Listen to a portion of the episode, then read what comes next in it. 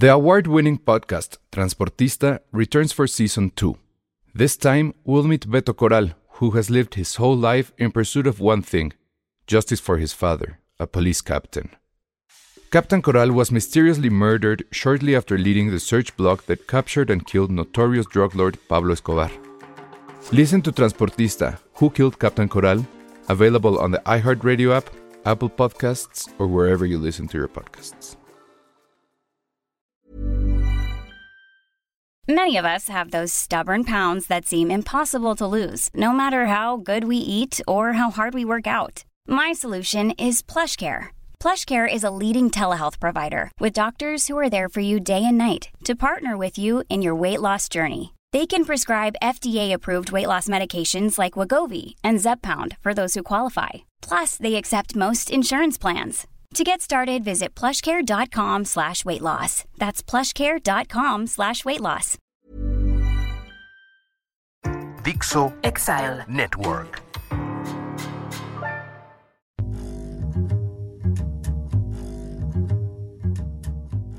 Hola a todos, bienvenidos a Filmsteria, el único podcast de cine que es tan visto y casi tan escuchado como The House of the Dragon, no, no Game of Thrones, no la del dragoncito, no la de Chichis y Dragones, House of the Dragon, hashtag la casa del dragón, hashtag Filmsteria, arroba Filmsteria Cine, en todas nuestras redes, ya saben dónde encontrarnos, pero, pero sí, probablemente, ojalá fuéramos tan escuchados como The House of the Dragons. Ojalá tuviéramos un dragón. Ojalá nuestra Ay, tecnología fuera como 200 años. O sea, lo único que no me gustó mucho de la serie es que se supone que son 200 años antes de lo que vimos en Game of Thrones y todo sigue igual.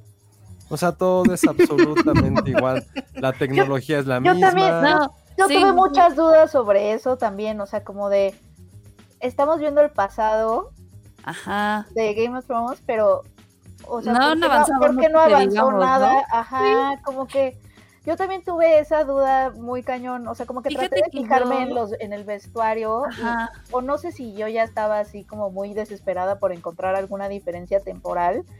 Pero empecé a, como a decir, ah, bueno, a lo mejor el vestuario es más conservador de las chicas, porque me acuerdo que Marjorie Dorel o Tyrell tenía un escote así gigantesco y ahorita como que todos los vestidos de ellas eran más tapados. O sea, pero yo siento que era yo ya volándome y realmente no había nada ahí.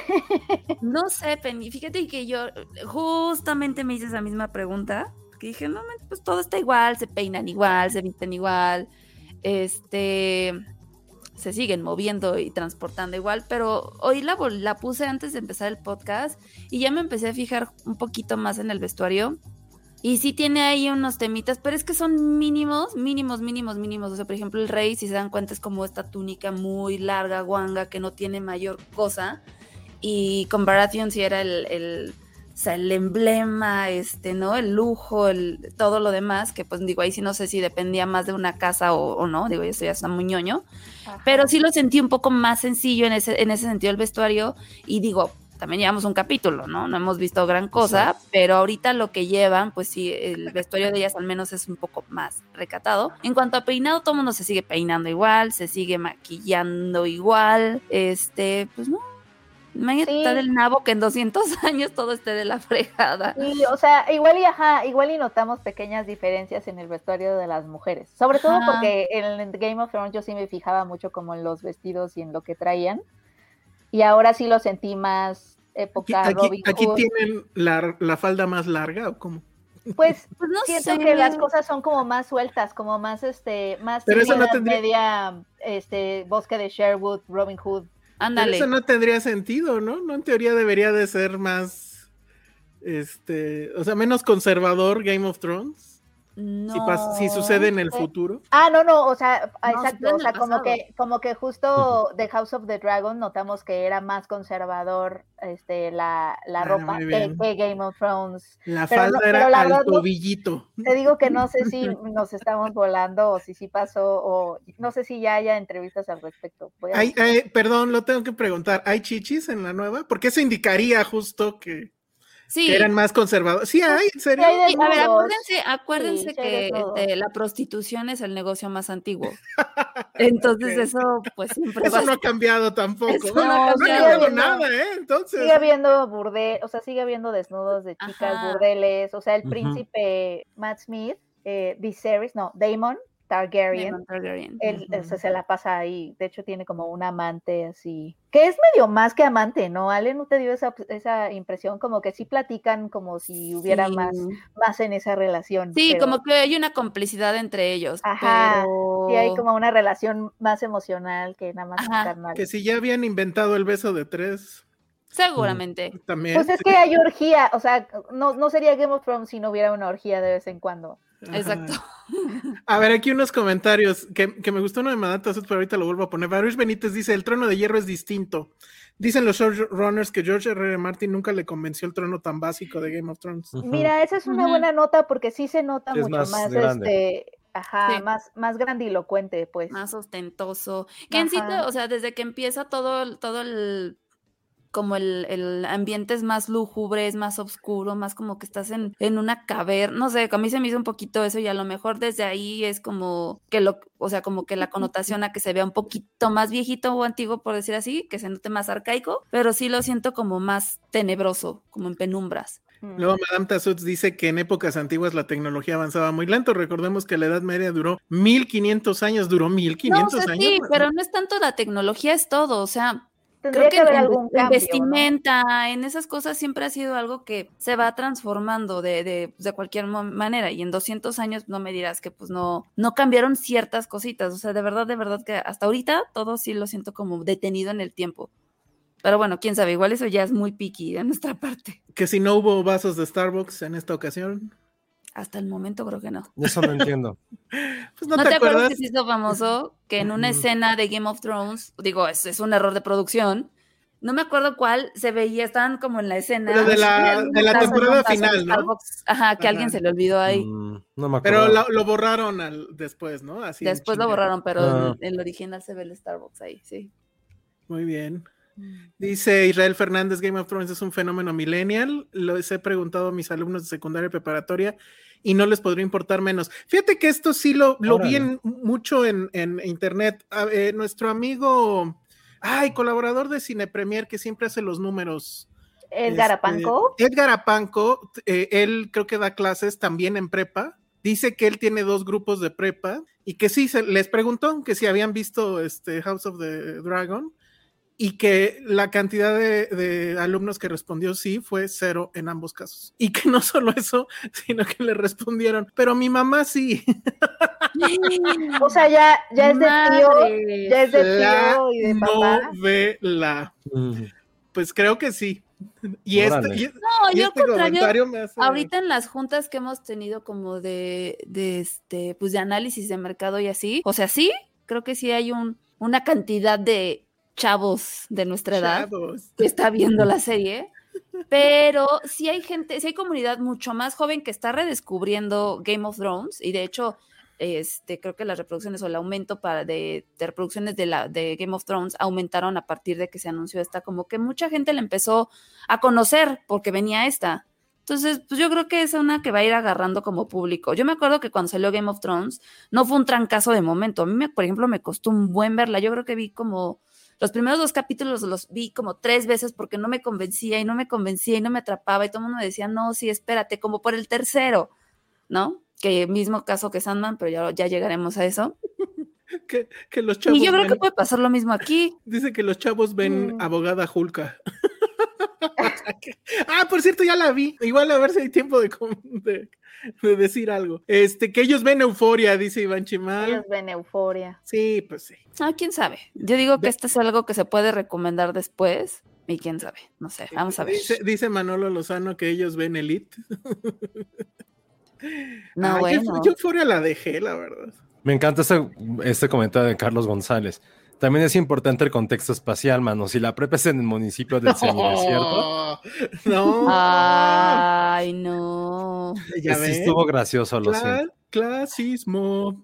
No, Sabía que, iban a, sabía que iban a decir eso, pero bueno. Que Hulk está bien chafa, sí está bien chafa. Pero bueno, a ver, pues este, yo la verdad es que me voy a abstraer de esta conversación porque evidentemente no lo vi y no, No creo lo- ver. No lo viste, pero es porque dragones y así, es como, es Pues el es mismo que- de- Lo que, no, no, no, lo que pasa es que, o sea, no vi la original. No Pero creo que no ver. necesitas verlo, ¿eh? No necesitas No verlo. necesitas. Ahora, o sea, se esto es que algo sí que hay- pasó antes. Sí, pero sí que hay verla, ¿eh? muchas referencias, se supone, ¿no? Cero.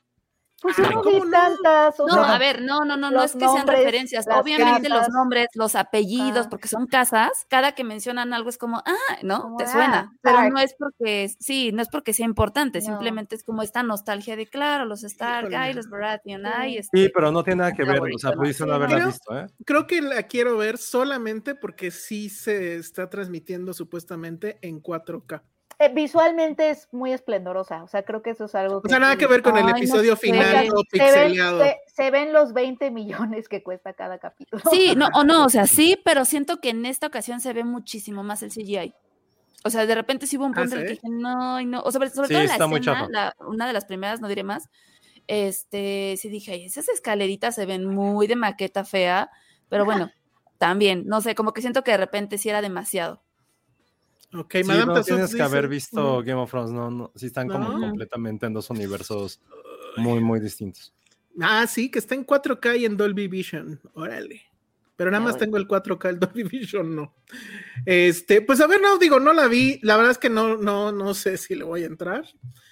Creo que el comentario general que escuché, y por lo menos el comentario general en esta casa, o sea, Patty, es que sí les gustó. O sea, que no esperaba. Sí, Ella, ella sí estaba muy enojada todavía con Game of Thrones por ese ¿sabes final. Elsa? Salte y que entre Patty. No puedo contigo. Ahorita que. Que sí. se salga, Sí. que No, se sí. salga. Yo me salgo, no tengo problema. El problema es que ella quiere entrar a ver si la convencen. Sí. Pero bueno, ese será mi único Ah, es que sí, comentario. bueno, que Lulu. Petit también dice lo mismo, que ella eh, no esperaba mucho y, y sí la sorprendió.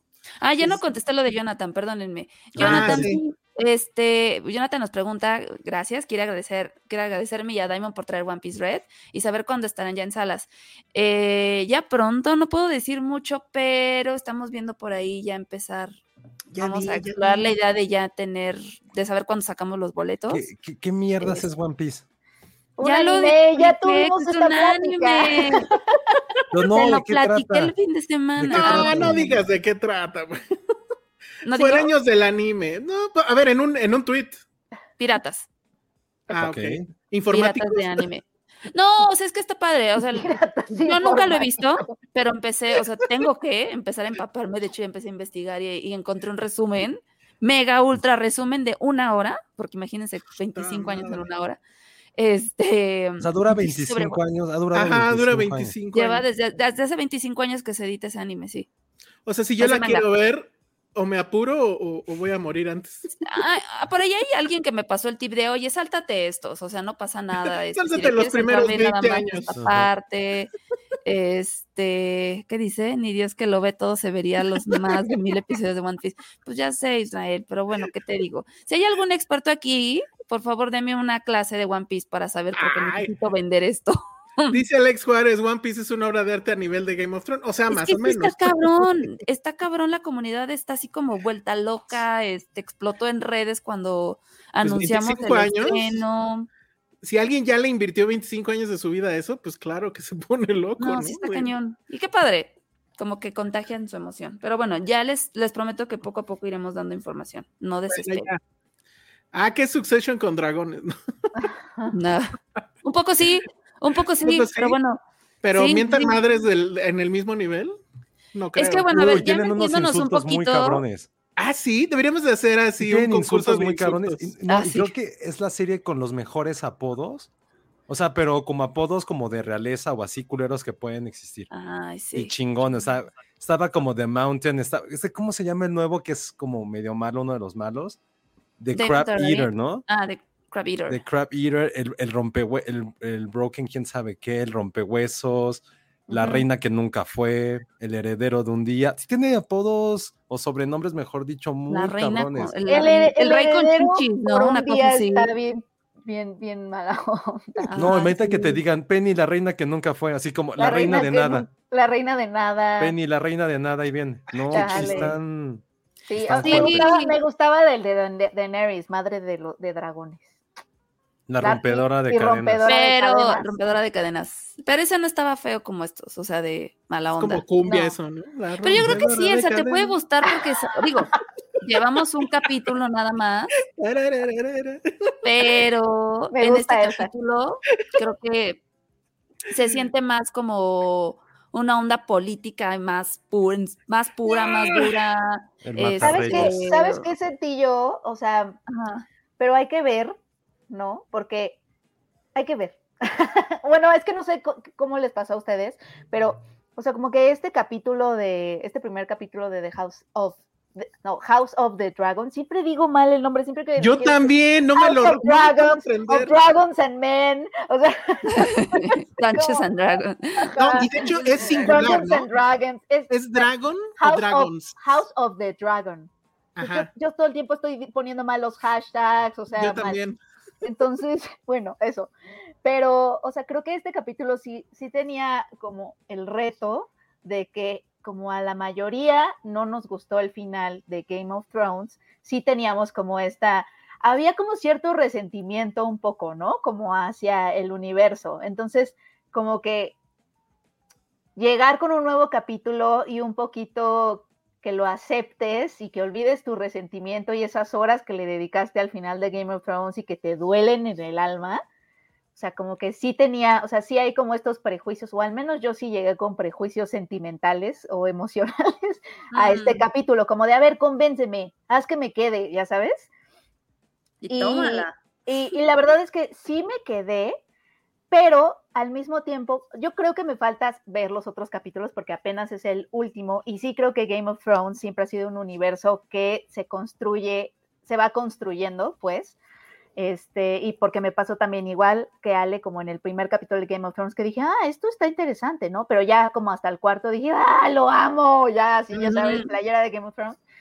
Sí. me- o sea, también me tardé en llegar a ese punto, entonces por eso puede que, que esto sea un, ya veremos, pero yo sentí un poquito como que la serie, además, este primer capítulo sí trae como todo este esplendor de escenarios suntuosos y muchísimo CGI, o sea, muchísimo dinero detrás, o sea, y sí se ve Sí, ese se dinero nota.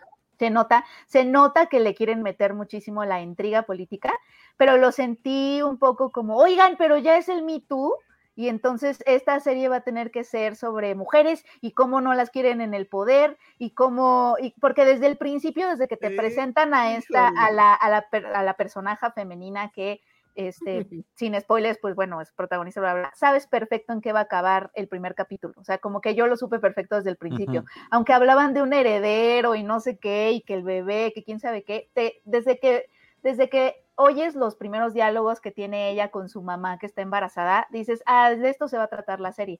Y no sé qué tanto me gusta que se sienta, lo sentí un poquito calculado, porque lo que me pasaba con Game of Thrones es que cuando yo quería como ponerle un discurso, así como de, ah, es que esta serie lo que está criticando es eso, Game of Thrones súper le daba el giro y era como de, no, estos son personajes imperfectos, punto. Y entonces van a traicionar, van a hacer esto. Y eso, y eso no significaba que las mujeres no fueran personajes fuertes y complejos, etcétera, pero no se hacían desde este lugar de, ay, las mujeres, el poder femenino, no sé qué, no sé si O sea, me como estoy que lo sientes forzado, Penny. O sea, aún no, pero siento que están como en la rayita. O sea, como que siento que, que ese, es la, ese es el discurso y el canal. O sea, lo que me gustaba de Game of Thrones es que no había un solo camino, un solo arco que podías Ajá. identificar. Ya como hasta la séptima temporada te estabas ya te dabas cuenta que en realidad eh, estabas viendo la historia de Jon Snow y Daenerys, ¿no? Ice and Fire. Como que decías, ah, ok, todos estos arcos, todos estos caminos de todos estos personajes nos, llegan, nos llevan aquí a, de- a- sentí raro de identificar ya un posible canal de la serie que es eh, una mujer que tiene que, obviamente, defender el trono, ¿no? Y, como que eso, en este universo, en este de Game of Thrones, me decepcionó poquito, porque justo Game of Thrones era muy coral, muy de... No, Penny, lo, lo que Pero es que, bueno, lo- no, no, pero de lo que trata sí va a estar rudo. O sea, O no sea- sé, ajá. O sea, Sí, porque recordemos que esto está- pero- Está basado en un libro que se publicó en 2011. Yo no lo he leído, pero sí entiendo que está muy, muy apegado a... Y quizás más bien es coincidente que el discurso queda ahorita como muy ad hoc con lo- todo lo que estamos viviendo.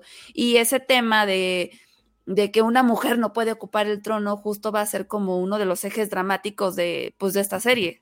O sea, por lo Ajá. que yo entiendo. No he querido meterme tanto, o sea, yo, yo sí ya. más o menos le sé, sé lo porque que va ya sabía, todo.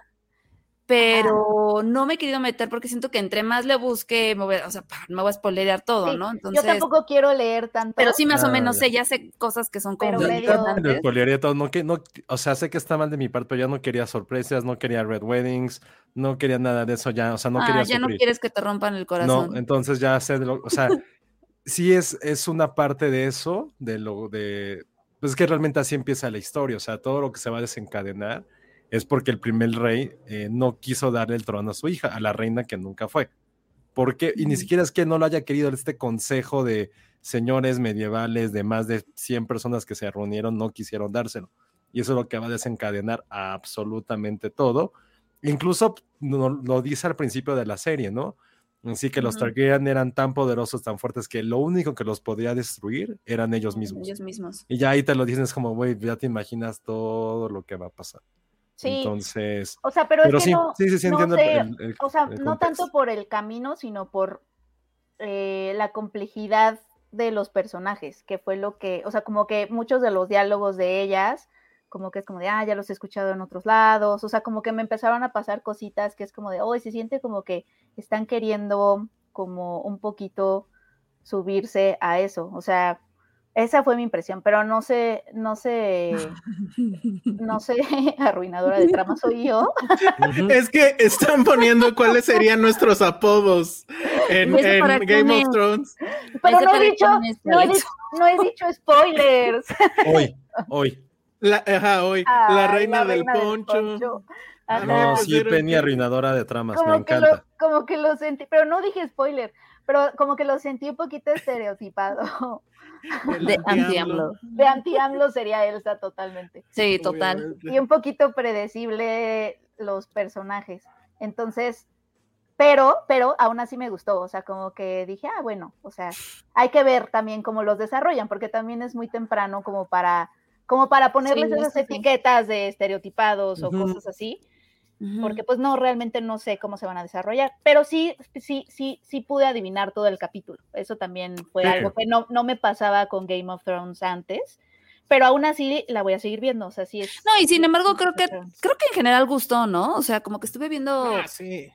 ahí en, tweet y, en Twitter y general, y creo que sí gustó, y creo que eso es ya No Como- decepcionó para nada, creo. Sí. un gane. Sí, sí, También- sí, sí. Pero a ver, yo quiero, yo lo quiero que Lo que escuchar. quisiera ver es que, o sea, sí, por un lado que me estaba ahorita como planteando el de, ay, no han avanzado nada, todo sigue igual, pero yo solamente espero que esta serie no sea, porque hay muchos que, ay, ojalá este le hagan justicia a lo que fue Game of Thrones y demás. Yo espero que esta sea algo diferente y que tenga su propia esencia, la neta. ¿Ya, ya viste este ap- apodo Penny? defensora de los pateados. Ah, porque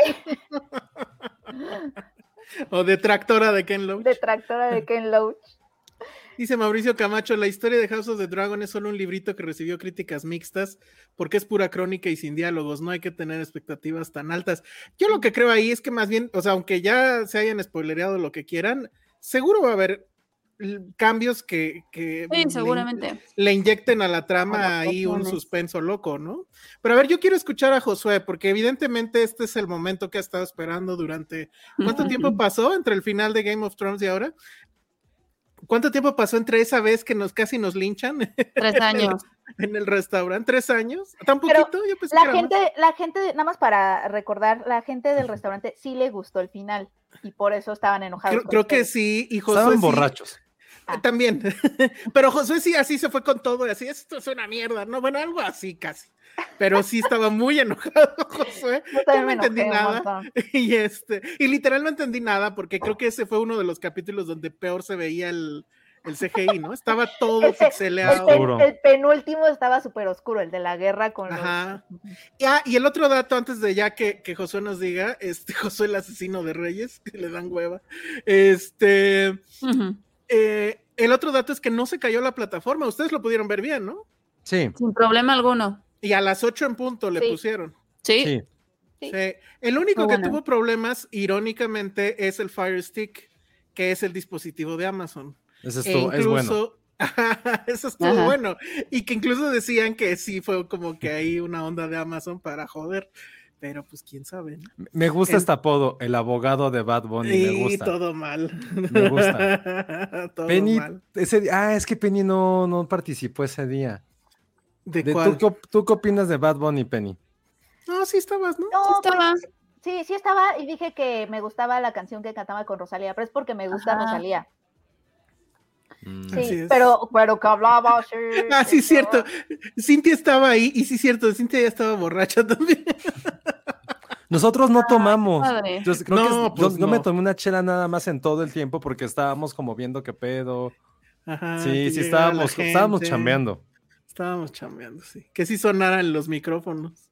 Pero bueno, a ver, dinos, Josué. ¿Prendiste la tele? ¿Viste el episodio? Sí, no, no, pero vida? creo que comparto mucho la opinión que han dado Ale y, y- y Penny. Eh, creo que cumplió. O sea, es que en este, en este podcast tengo como sentimientos encontrados a mi propio ser. O sea, me estoy escupiendo, me estoy autosaboteando, porque creo que no podemos juzgar a un, a un libro por su portada, ni tampoco a una serie por su piloto. Entonces, no quiero como elevar mis expectativas, pero luego al rato me voy a dar un tiro en el pie porque no soporté Sandman por el primer episodio y la odio con toda mi alma, pero entonces, pues, entonces ya me entienden el conflicto en el que estoy Sí, y por sí. eso no quise decir nada, pero de, Yo- de Pero, yo- cosas- pero, o sea, creo que sí está bien. O sea, no, no me hizo decir a mí el, el primer capítulo de Game of Thrones. Siento que tiene bastantes dosis de dignidad, yo creo. De, de- de Sí. House Pero- of y, the Dragon. además, y además sí lo puedes juzgar por un episodio. sí, por, sí, por- es la y más por el antecedente que venía, ¿no? Exacto, sí, sí se puede, sí se puede. Lo que creo que a mí lo que más me gustó de- del episodio fue la escena del parto. Sí, fue algo bestial. O sea, fue como regresar a esos momentos de Game of Thrones que es como de, güey, de que alejas la cara de la pantalla porque sí es demasiado crudo.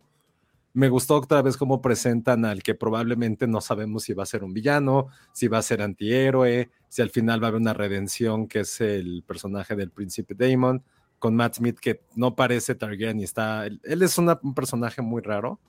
O sea, bueno, él es como una persona muy extraña físicamente. Eh, también uno de los momentos más incómodos entre alguien mayor de edad y una menor de edad y que tiene que ver con un collar. También fue así como de, güey, que sabemos que es, o sea, también la trama incestuosa de, de Game of Thrones, pero fue así como, ah, pero creo que todos esos elementos, o sea, fue como, fue como regresar al tiempo y decir, güey, volví a tener este sentimiento que solo me provocaban, esta, como esta adicción que tiene Game of Thrones, ¿no? Decir, puta, tengo que esperarlo otro domingo. No sé si les pasó a ustedes, pero ya que llevábamos como 45, 50 minutos y que ya sabes que iba a terminar, que fue así de, güey, maldita sea, no puedo ver el siguiente capítulo en 10, 20 minutos. Tengo que esperar otro domingo. Ahí me dio esa sensación de decir, maldita sea. Y creo que eso es algo que también vale muchísimo la pena de Game of Thrones. O sea, ese fenómeno que otra vez surgió. Esta vez, eh, no sucede, yo no vi tantos, tanto, tanto meme ni tanto mame como pasaba con Game of Thrones. Pero también es el primero. Es el primero. También la forma de consumirlo es distinto. O sea, antes no teníamos Sí. HBO Max. O sea, e- es No. otra forma de consumir esta serie. Creo que eso también va a ser muy, muy, muy latente y va a estar interesante cómo se va a desarrollar esa parte. Pero en general creo que las expectativas sí eran bajas, pero este, este episodio nos volvió como a recuperar la fe que teníamos en Game of Thrones. Entonces creo que eso es como lo más importante. No es como una fe ciega, porque hemos sido muy críticos alrededor de eso. Por lo menos yo, yo al principio sí estaba así como de, "Ah", sí, ya como renegando. Y al final cuando ves los personajes, ves otra vez como esta, esta manía que se tiene por ser cruel y mostrar esa crudeza humana simplemente porque se puede. Fue de, güey, claro, no recordaba eso de Game of Thrones. Y creo que también lo que me gustó, lo que decía Penny, esta parte como muy política, intrigosa, sí te lo ponen así como en your face y muy claro desde el primer momento. Así de, güey, tú eres el rey, toma las decisiones, no puedes tener ahí que te estén mangoneado, lo dice el hermano. O sea, ya empiezas a ver hacia dónde se va a desarrollar y la personalidad que va a tener cada uno de estos miembros del consejo, que en el cual es algo que siempre pasaba en Game of Thrones, no puedes confiar en nadie, ni siquiera en ti como espectador, porque te vas a decepcionar de muchas cosas. Entonces, como lo puse, la, re- la adicción regresó. Y creo que eso es lo más importante para todos que tuvimos por lo menos cinco o seis temporadas pasando por esa, esa etapa como fanático. Entonces, bien Como- House of the Dragon, Como bien que Game of pasó la prueba, ¿no? Sí, Y además, ¿saben, ¿sabes que sí, sí estoy como ansiosa por ver? O sea, como que este capítulo me abre las ganas de ver ciertas cosas, que creo que eso es justo su triunfo, que te abren las ganas de volver a, a adentrarte en este universo, a pesar de la decepción amorosa que yo sí viví con su final. Este, Ay, todos. ¿qué, qué- qué piensas? O sea, como en, un, como en un desamor, que piensas, no, ya jamás voy a abrir mi corazón así, pero llega como alguien y dices, ah, bueno, ok, vale la pena. Así siento que me pasó con House of the Dragon. Y una de las cosas que me dan ganas de descubrir es que, o sea, sí siento, eh, no sé, pero tengo muchas ganas de ver la decadencia de esta familia. O sea, porque desde el principio ya te están planteando como que es una dinastía, que, digo, ya sabemos que además cae del trono, ¿no? Es la caída de esta familia. Bueno, que se tardan 200 años en caer, ahora que lo pienso, pero Sí. pero es la, es la decadencia de esta familia que, o sea, desde el primer capítulo te das cuenta que, o sea, si la esposa también tiene cabello igual de, de, de- de blanco, es porque es una familia de incesto y porque también te lo mencionan en Game of Thrones, que es una familia que pues, se casaban entre hermanos, entre primos, etcétera. Este, y, y por eso es, hay como muchísima toxicidad, muchísima decadencia. El propio rey tiene como una enfermedad rara. O sea, como que toda esta onda decadente me llama la atención y me, o sea, me pregunto qué también lo- o, o- cómo lo, lo van a explorar, ¿sabes? Como esta caída, o sea, esta familia que se vuelve tóxica y decadente y, y- y todo eso. O sea, como que eso me, eso me atrae bastante. Perfecto. Bueno, pues sí, entonces. bien, bien, bien, bien.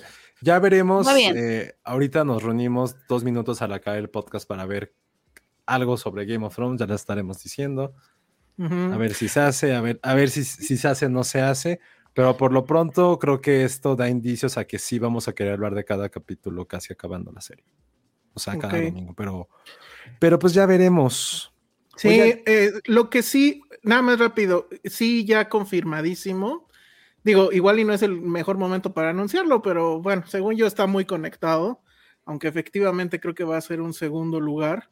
Eh, para la serie de, de Lord of the Rings, este, The Power of the Rings, otra, otra que tampoco me aprendo el nombre, este, The sí Rings vamos a of tener... Power. The Rings of Power. Sí vamos a tener eh, eh, análisis episodio por episodio. Probablemente vamos a hacer lo mismo eh, que ahorita, o sea, hablar en el podcast normal del primer episodio y decir qué onda. Pero vamos a tener un podcast especial aparte donde se va a analizar episodio por episodio. Y además lo vamos a hacer con los amigos de la Sociedad de Tolkien aquí en México, que pues, básicamente son expertos y super nerdazos del tema y ellos son este. eh, Ahí con- ni bueno, vamos con a ellos estar vamos a hacer- nosotros, ¿eh? Ahí no, no, obviamente no. No. Yo voy a estar como host, porque incluso yo tampoco sé si me voy a aventar todos los episodios. Sí voy a ver el Ese. ¿Esa cuándo? O sea, Todo ¿cuándo- cuándo depende. sale? Mm. Eh, creo que es la primera septiembre. semana de septiembre. No, Sí, no, pero ¿qué días? ¿O es todo de jalón?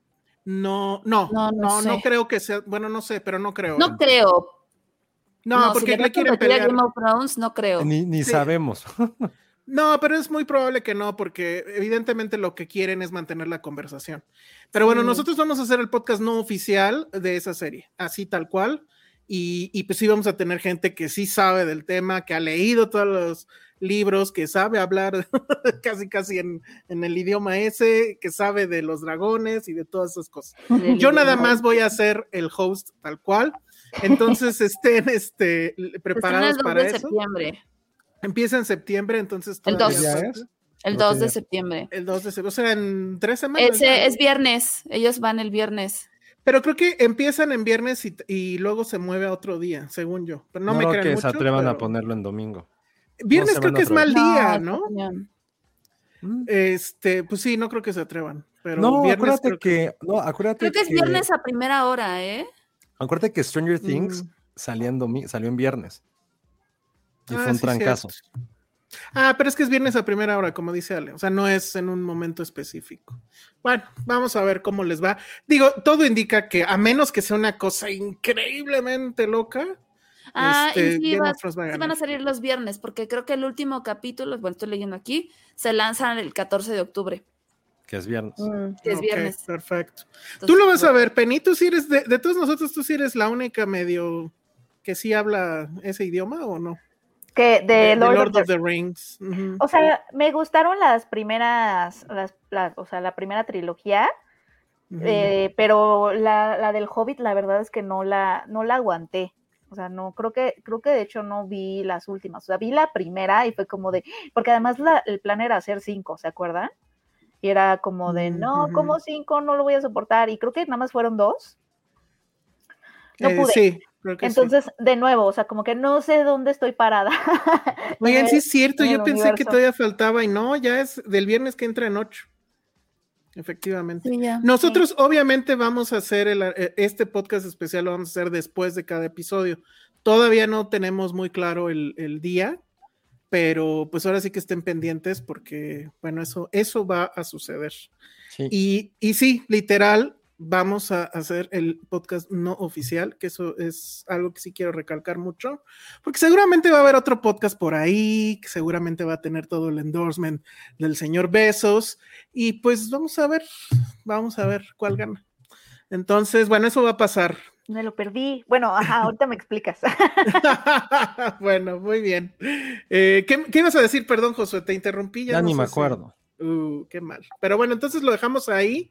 Y sí va a venir algo, ¿no? Entonces con Game, bueno, con House Bueno, ahorita of lo, lo revisamos y le, ya se darán cuenta el próximo domingo, sí, sí. Ah, no, no, nada más este comentario que, que me gustó de, de Hugo Hernández, que dice, nunca he seguido una serie si no me gusta el piloto. El primer episodio debe de saber, debe de estar bueno, sí o sí, para que continúes. Porque Sí, eso creo que nos puede dar pie para hablar de... De acuerdo totalmente. de- Yo, soy de la misma idea, excepto, excepto que muchas de las mejores series que yo he visto en la vida no, son tan buenas en sus primeros episodios. Una de esas es The Office, que por ejemplo la primera temporada no tiene nada de- en comparación con la segunda. Que es la Pero el, que primer, ya- pero el piloto sí es muy bueno. El piloto te pone en el mood de lo que vas a ver pero y te está dejas medio, picado. está medio mal hecho, o sea, o sea, creo que, creo que hubo mucha gente que a lo mejor fue como de, ay, no, este, este no, mi mamá incluida, o sea, yo le dije, mamá, tienes que ver The Office, no sé qué, y vio el primer episodio y dijo, no, es que está rara, como que no lo entiendo, no sé qué. Es que creo que fue el efecto boomer con tu mamá, porque sí, para, creo que sí era mucho como de, de- para hablar para nosotros.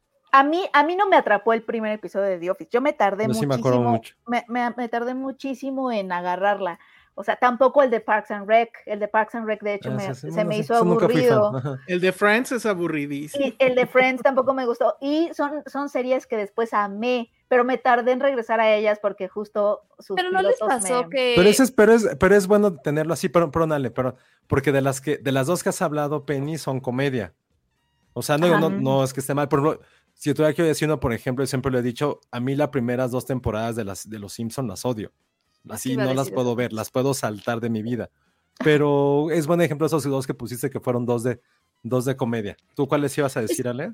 No, es que justo iba a decir más o menos algo de Los Simpson porque a mí me pasó que todas esas series, Friends, eh, Los Simpson, inclusive ahorita recordando, por ejemplo, La Niñera, yo nunca las agarré desde el primer, eh, o sea, viéndola en piloto, porque era algo que tú te Mm, topabas en la tele y entonces obviamente te enamorabas y ya después veías el principio y dices, ah, ok, y ya como ya le tenías ese cariño, como que ni siquiera te importaba, o sea, yo tampoco soy tan fan de la primera temporada de Los Simpson, pero yo la pongo y no me, no me molesta, ¿sabes? Porque ya le tengo un cariño per se y me encantan los personajes y demás. Y me pasó con Friends, me pasó con La Niñera, repito. Con The Office no, me, no recuerdo haber visto el pil, o sea, nunca empecé desde el prim- capítulo uno, la agarré como por ahí de la mitad de algo. Sí, Entonces, exacto. Y los ves después Creo- y, y ya dices, ah, ok, ya los aprecio Ajá, porque ya creo sé que antes no era tan así. No era Oye, tan pero- así como ahorita que se lanza como bombo y platillo un, un estreno y ya lo tienes super mega ultra programado. Pero está muy bueno eso que dices, sale de cómo a muchas series les en- le entramos en televisión sin ver el primer episodio. Total. Sí, Eso está muy cabrón, pero creo que ahorita ya con, con, la, con el bombardeo que hay de series, esta metralla ya absurda de todo lo que está produciendo, creo que ahora sí, si no enganchas desde el primer episodio, ya a esas alturas es como, güey, nadie te va a dedicar tres horas cuando puede ver otra cosa que ya está. O sea, que es muy fácil. Pero, eso- eh, pero es, eso es Mm. algo bueno, se me hace muy interesante que ya tendría que ser así. O sea, Yo no estoy, es que igual, o sea, puedo citar dos dra- series dramáticas que les pasó eso, que el piloto no fue precisamente un éxito, y es este Los Sopranos y, y Breaking Bad.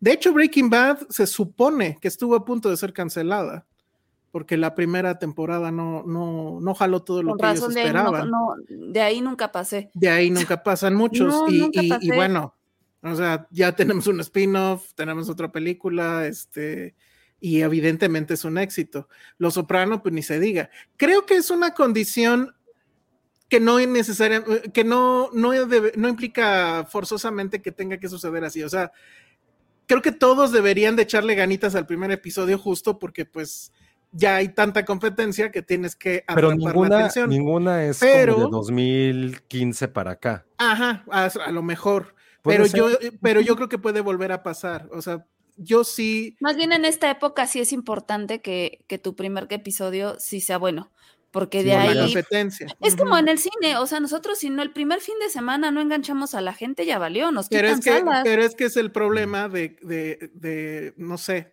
bajo esa lógica no habría cosas como 2001. O sea, sí creo que le tienes que dar. O sea, tienes que ver la primera temporada, pues.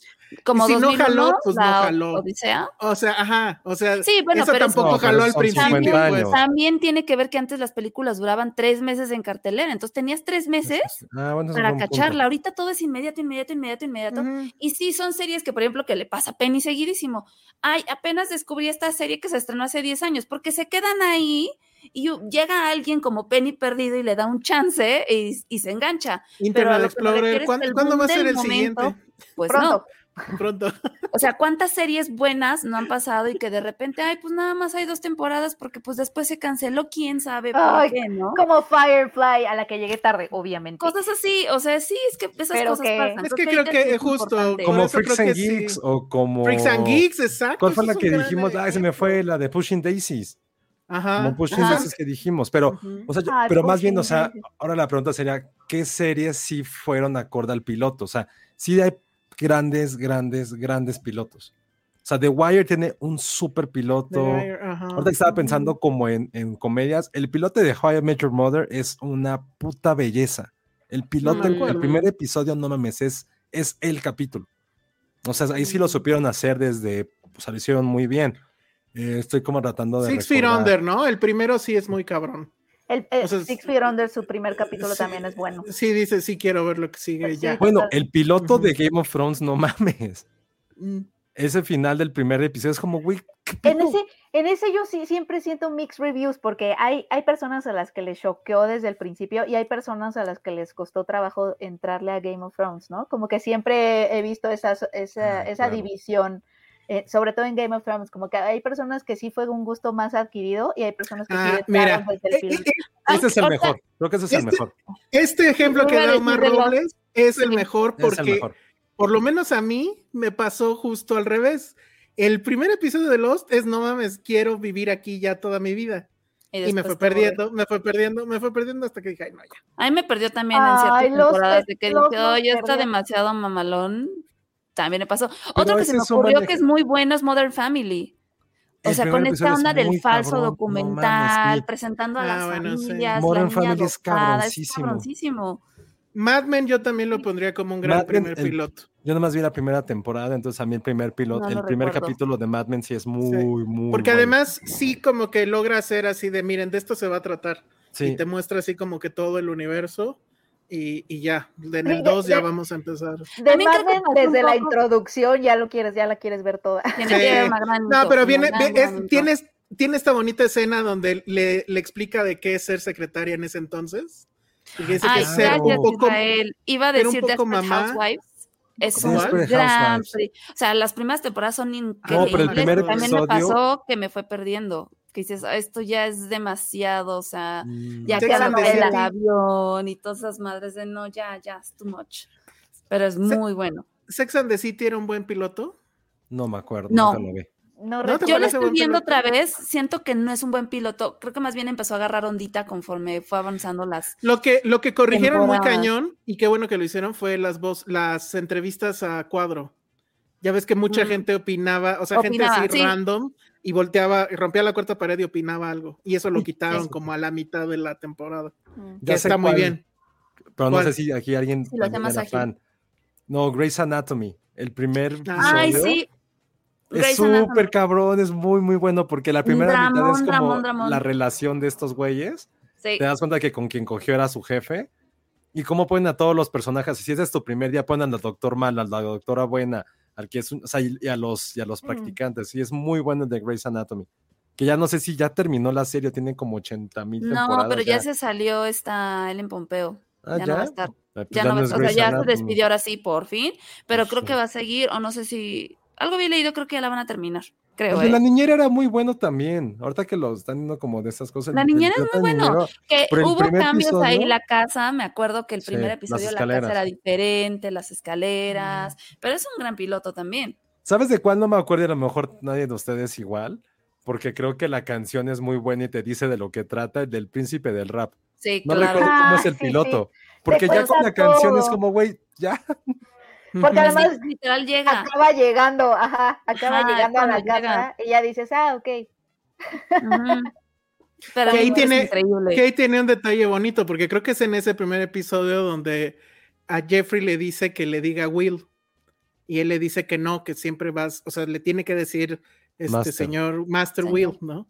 Y en el último episodio, cuando ya se despide de él, es cuando ya Mm. finalmente le dice Dice Will. Will. Cuando ya que, Cua- Cuando Pues ya, ya se, se va. van, ya se despide de, Ah, la, de que se va de la casa, ajá. entonces ya le, se- le dice Will, el, el The mayor. Walking Dead, totalmente Alonso Hernández. Ay, el ese no me acuerdo piloto si de. Walking Dead, sí, fue un mega putazo ese piloto. Claro. No lo recordaba porque la serie sí es una basofia. Ah, que sale del hospital, ¿no? Sí, Mm, que era, ajá, sí, era un cierto. poco como. ¿Cómo se llamaba? 28 Day. No, ¿cómo se llama la de Danny Boyle? de 28 los- días. Pero Ajá. ajá, no llama. exterminio, en español es Exterminio. exterminio. Era muy parecida. Algo así. Uy, verga, Darwin Bustamante bien. Pri- Prison Break. Ay, nunca Ah, lo vi. Prison Break Prison es buena, sí. El primer episodio. Uy, no puedo creer que no hayas visto. Ay, ya Prison son un Break. buen. No, es que no hay tiempo, güey. O sea, 24, 24, uh, 24 es muy de mi papá, pero sí, el primero era bueno. el primero era bueno. Pero es que como que eran de la 24 misma época, ¿no? Prison, Prison Break. Break, y- vela, o sea, creo que deberías de aplicar un Internet Explorer con Prison Break. Sí, es una. primer- la primera temporada, por lo menos. Sí, es- pues no Ah, sabes de qué trata, claro. ¿verdad? Mm, Sí, de que, pues, obvio, de un Prison Break. ¿no? Pero no sabes, o sea, pero que el güey tenía tatuado en todo, o sea, era como memento, ah, un no, poco. no que el güey en todos los tatuajes tenía como las claves para salir de la prisión. Ah, esto que está diciendo Real Fernández, Heroes, era un gran, Ah, gran, sí, claro. gran Heroes. piloto. Sí. No, no me acuerdo. Era, era, terminaba con él en, en Times Square, ¿no? Que así se transportaba a Times Heroes Square. estaba increíble. No me acuerdo si ¿Quieres- así, acaba el, el episodio, Estoy que el que primero sí. sí te enganchó así de. House of Cards, para mí sí. El primero era Nunca la vi. muy bueno, muy, muy, muy bueno. Es, es un horror cómo acabó esa serie. Creo que ahorita que pensándolo, es que estaba viendo el cuadro de los Simpson. Este, Futurama no empezó mal. No, a mí me gusta. Nada no, ay, de Futurama es un gran piloto, claro. Es un gran piloto, porque es cuando Claro. queda ahí como congelado, atrapado. Es muy, o sea, te atrapó. Sí, pero como que captabas todo el chiste ya después. Porque el, el, el chiste para mí con Pero Futurama es que hizo que son te las quedaras. referencias. ¿Qué pasó con, cómo se llama la que intentamos ver 20 mil veces? De más Ah, no. Desenchantment o desencanto. Disenchantment, algo así. Algo, igual, o sea, como que pues, no, nunca jaló realmente.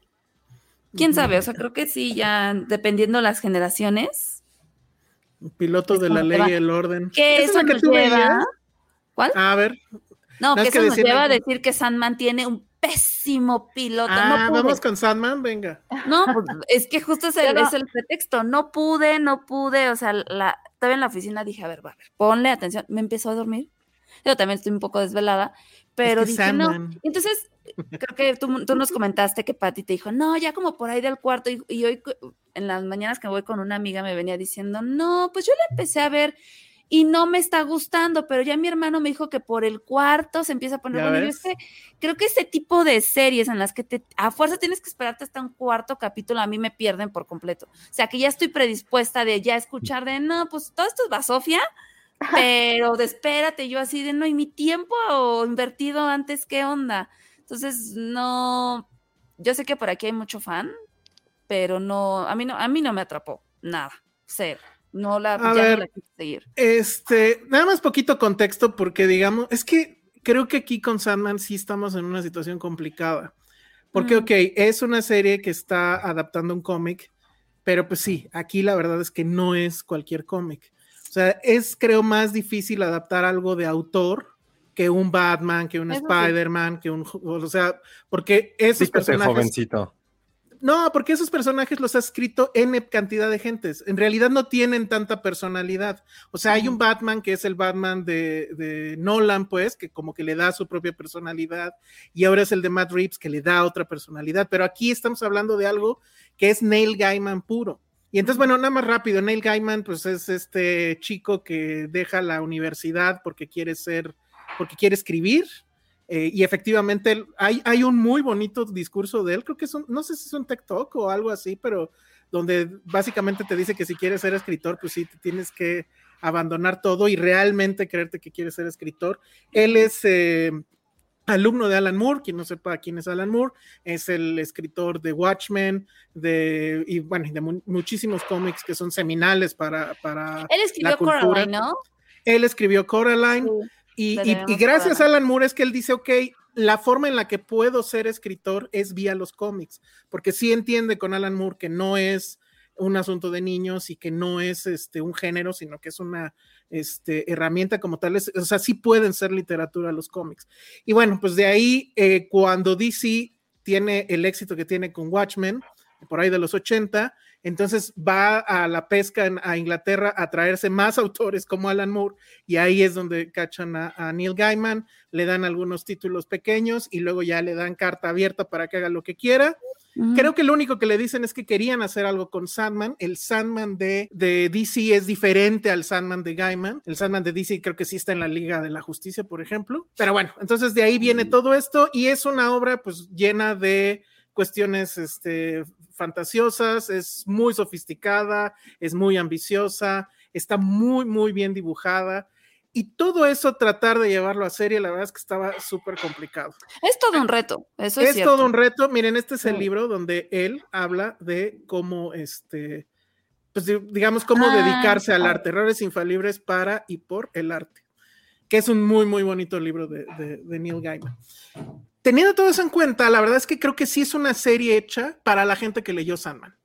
Yo no lo leí y la verdad es que sí me arrepiento un poco de no haberlo hecho, porque en los 90 era la cosa más hot. O sea, no sé qué fue primero, si The Cure o The Sandman, porque para la gente Darks, Sandman es la Biblia, o sea, y sí, los bueno, coros sí, es sí The está Cure. muy ¿no? dark el asunto. To- Digo, han visto el personaje que de hecho es Oh. básicamente Neil Gaiman. Neil Gaiman creo que todavía a la fecha se sigue peinando así, ya saben, Sí. como The Cure. Y este, y, y sí, o sea, el- el Sandman creo que fue eh, o es este, muy influyente en muchas cosas. En la facultad de, de filosofía y letras se siguen vistiendo como de Sandman, ¿no? Pero sí creo que esta serie tiene ese, tiene ese problema. Que aquí sí, creo que sí tenías que haber sido fan del cómic o haberlo leído para entenderle. Yo la verdad es que me pasó exactamente lo mismo que ustedes. No me disgustó, pero definitivamente fue así de, ok, pero ¿a dónde va esto? Y al final del primer piloto sí hay un giro de tuerca interesante, porque dices, bueno, todo lo que te conté ya pasaron. En el piloto te cuentan 100 años casi, ¿no? De, de, de una historia, que pues es él siendo prisionero por este hombre pues malvado y que después la, su hijo lo sigue manteniendo como prisionero. Él escapa y pues bueno, viene ahí. En cierta forma va a ser, creo, la historia de la venganza, ¿no? No he leído Sandman, no sé de qué va, no sé si va de, de eso. Entonces, en términos de cinematografía, pues la verdad es que sí creo que tiene el gran problema de que te habla de cosas que no te explica todavía. Y probablemente te está pidiendo la paciencia para que aguantes y después te las va a, a explicar, pero híjole, duran una hora. El ritmo creo que sí es muy lento o, o- o no sé cómo llamarlo, como Sí, llega un punto en el que sientes que no está llegando a nada, justo lo que dices. Es como, oye, pues luego, o sea, no, no, no, no, no, te lo juro que estuve a nada de mejor bajar un resumen. Vas avanzando, ya pasan cosas interesantes, él se va a enfrentar a- al demonio, al, bueno, un diablo, no sé si es el diablo. Sale Constantine, que no sé, tengo esa duda ahí que me diga el, el público, si es el mismo Constantine de, de- de John Wick, iba a decir, de, de Keanu Reeves, o es otro, aunque aquí lo cambiaron de género, aquí ya es una chica. Eso también está interesante porque ella es una exorcista de demonios. Em, todos este grupo de personas son los Eternals de DC, que en DC son justamente este, eh, Sandman, eh, creo que era este, la muerte, el destino, la destrucción, el deseo, la desesperación y el delirio.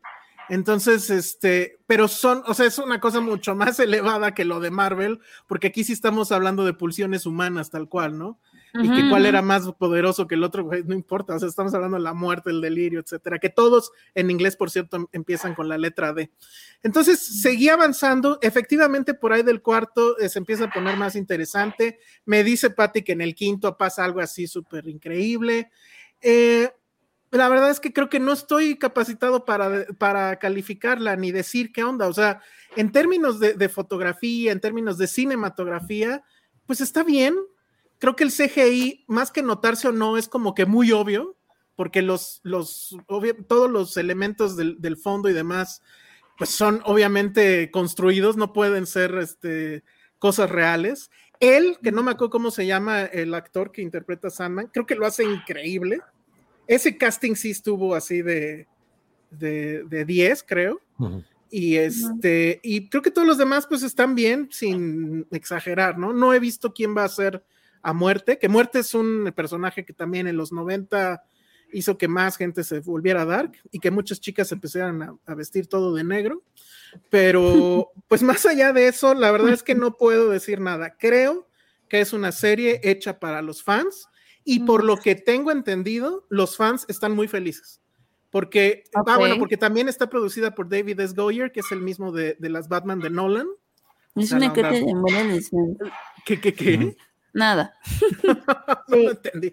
Pero bueno. Yo lo que leí, este, yo justo lo que dices, Elsa, yo lo que leí, yo no la he visto, pero yo lo, yo lo que leí que, que me hizo decir, ay, no, no sé si la, si, si la quiero ver. no, sí la voy a ver. Pero leí que, lo que le criticaban mucho era que estaba demasiado, que era demasiado, demasiado, demasiado fiel al material original y que no se dejó adaptar como para otro medio, ¿no? Que justamente tienes que hacer algunos cambios como para que la narrativa sea más atractiva y que sí se pueda como trasladar a la pantalla y que justamente ahí es donde no había logrado dar completamente ese salto, pero que por eso los fans estaban encantados, ¿no? Porque prácticamente era o sea, era que, era tal cual como cuando salió el internet y, los periódicos empezaron a tener sus eh, versiones digitales, que era tal cual con el periódico. saludos la jornada que lo sigue haciendo Oye, 20 mil años después. Pero que era como el equivalente de eso, pues. Sí, sí, yo también leí eso. creo que tiene un serio problema de ritmo. O sea, para mí creo que el mm, ritmo porque sí va muy lento, hay mucho bla, bla, bla. Y, e, insisto, hablan de cosas que yo no entiendo. A lo mejor los fans, pues, o sea, no sé cómo habrá sido en el cómic, porque si el cómic era así, pues híjole, creo que también lo hubiera yo abandonado, porque además el cómic creo originalmente era blanco y negro, además. Entonces, este, pero bueno, fue una cosa tremendamente exitosa, digo, no por nada hicieron la serie. Y ya salió Neil Gaiman a decir que la neta él no cree que se haga la segunda. Ah. Sí, es lo que estaba leyendo. pero por presupuesto, ¿no? Que está saliendo muy caro. Que la serie es muy cara, que salió muy cara, porque además son 11 episodios. Aunque no fuera Stranger Things, porque. Ándale, sí. Bueno, pues también. Pues ya es una franquicia que les da juguetes, les da ropa, les da un chingo de cosas. Bueno, esto se supone que es, o sea, no es franquicia como tal, pero sí es algo que da lana, pues. Pero obviamente no a los niveles, no a los niveles de Stranger Things. Lo que sí me gustó es que cada episodio dura lo que tiene que durar. O sea, el primero creo que sí dura una hora completo, el segundo dura 30 minutos, el tercero dura 40, el cuarto dura 45. Eso sí me gustó. O sea, no están forzados a, tener que completar los 60 minutos o, una media hora, sino lo que tenga que durar. Y eso pues creo que habla bien en el sentido del guion. Entonces, por eso creo yo que hay un problema de ritmo. Pero aquí sí, si hay fans de, Sandman en, el público. Hay demasiados, Hay demasiados, ¿verdad? Evidentemente. A ver, creo que sí hay que leer esos mensajes, porque la verdad es que sí creo que son ellos los que nos tienen que, o sea, se cambian los papeles, que ellos nos digan a nosotros por qué. A ver, si tienes ahí algunos. O, sí, bueno, hay varios. Dicen, yo leí el cómic después de la serie y ambas me, me gustaron. Que está bien chido cómo le dieron con el cambio de género de Constantine. Eso estuvo que salieron el fin de semana dos episodios sorpresa de The Sandman. Eso está cabrón. Eh, nos dice Patty, The Sandman era lo que tenías que leer para estar en onda. ¿Cuál es tu onda en mi facultad de diseño? Hagan de cuenta que la Biblia. Neil Oh. Gaiman y Dave McKean eran los dioses. Dave Yo no McKean sabía. es. uf, Dave McKean es. Pero es ahorita que dijiste. Neil Gaiman, con razón no me gustó el piloto, todo lo que dijiste de Good Omens, este, todo lo que ha hecho Neil Gaiman, para- a mí no conecta conmigo.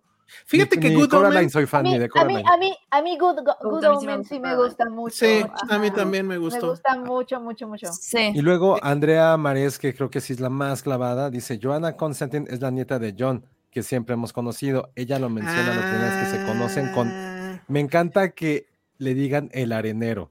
Sí, también así le llamaban. Qué cagado, me encanta cuando traducen los nombres, como. Juan y Y creo Dice- que, y nos dice también, toda la serie es una genialidad, me encantaron las actuaciones, los escenarios y el desarrollo, pero creo que esto que también estuvieron diciendo, y creo que es, es para un buen debate, nos los pone Crisis 80 85, dice, el ser demasiado fiel a la fuente puede provocar una falta de creatividad a nivel narrativo.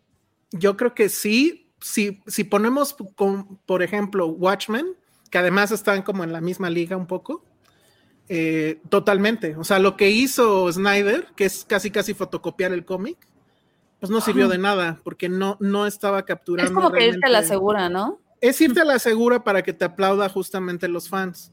Pero al En el mismo tiempo, Watchmen, y lo que les digo también es es que como, también ¿por qué no se parece al cómic? ¿Por qué no se parece al libro? Es Lo que cambiamos puede- como... O sea, le vas a dar gusto a todo el Es mundo, la que, neta. la- es que para las adaptaciones, o sea, es que yo creo que también, porque la, la razón de adaptar algo es darle eh, que encuentre una nueva, una nueva vida en un diferente medio. Y obviamente los medios tienen características diferentes, como que hay cosas que sí quedan mejor, mucho mejor en el papel, ¿no?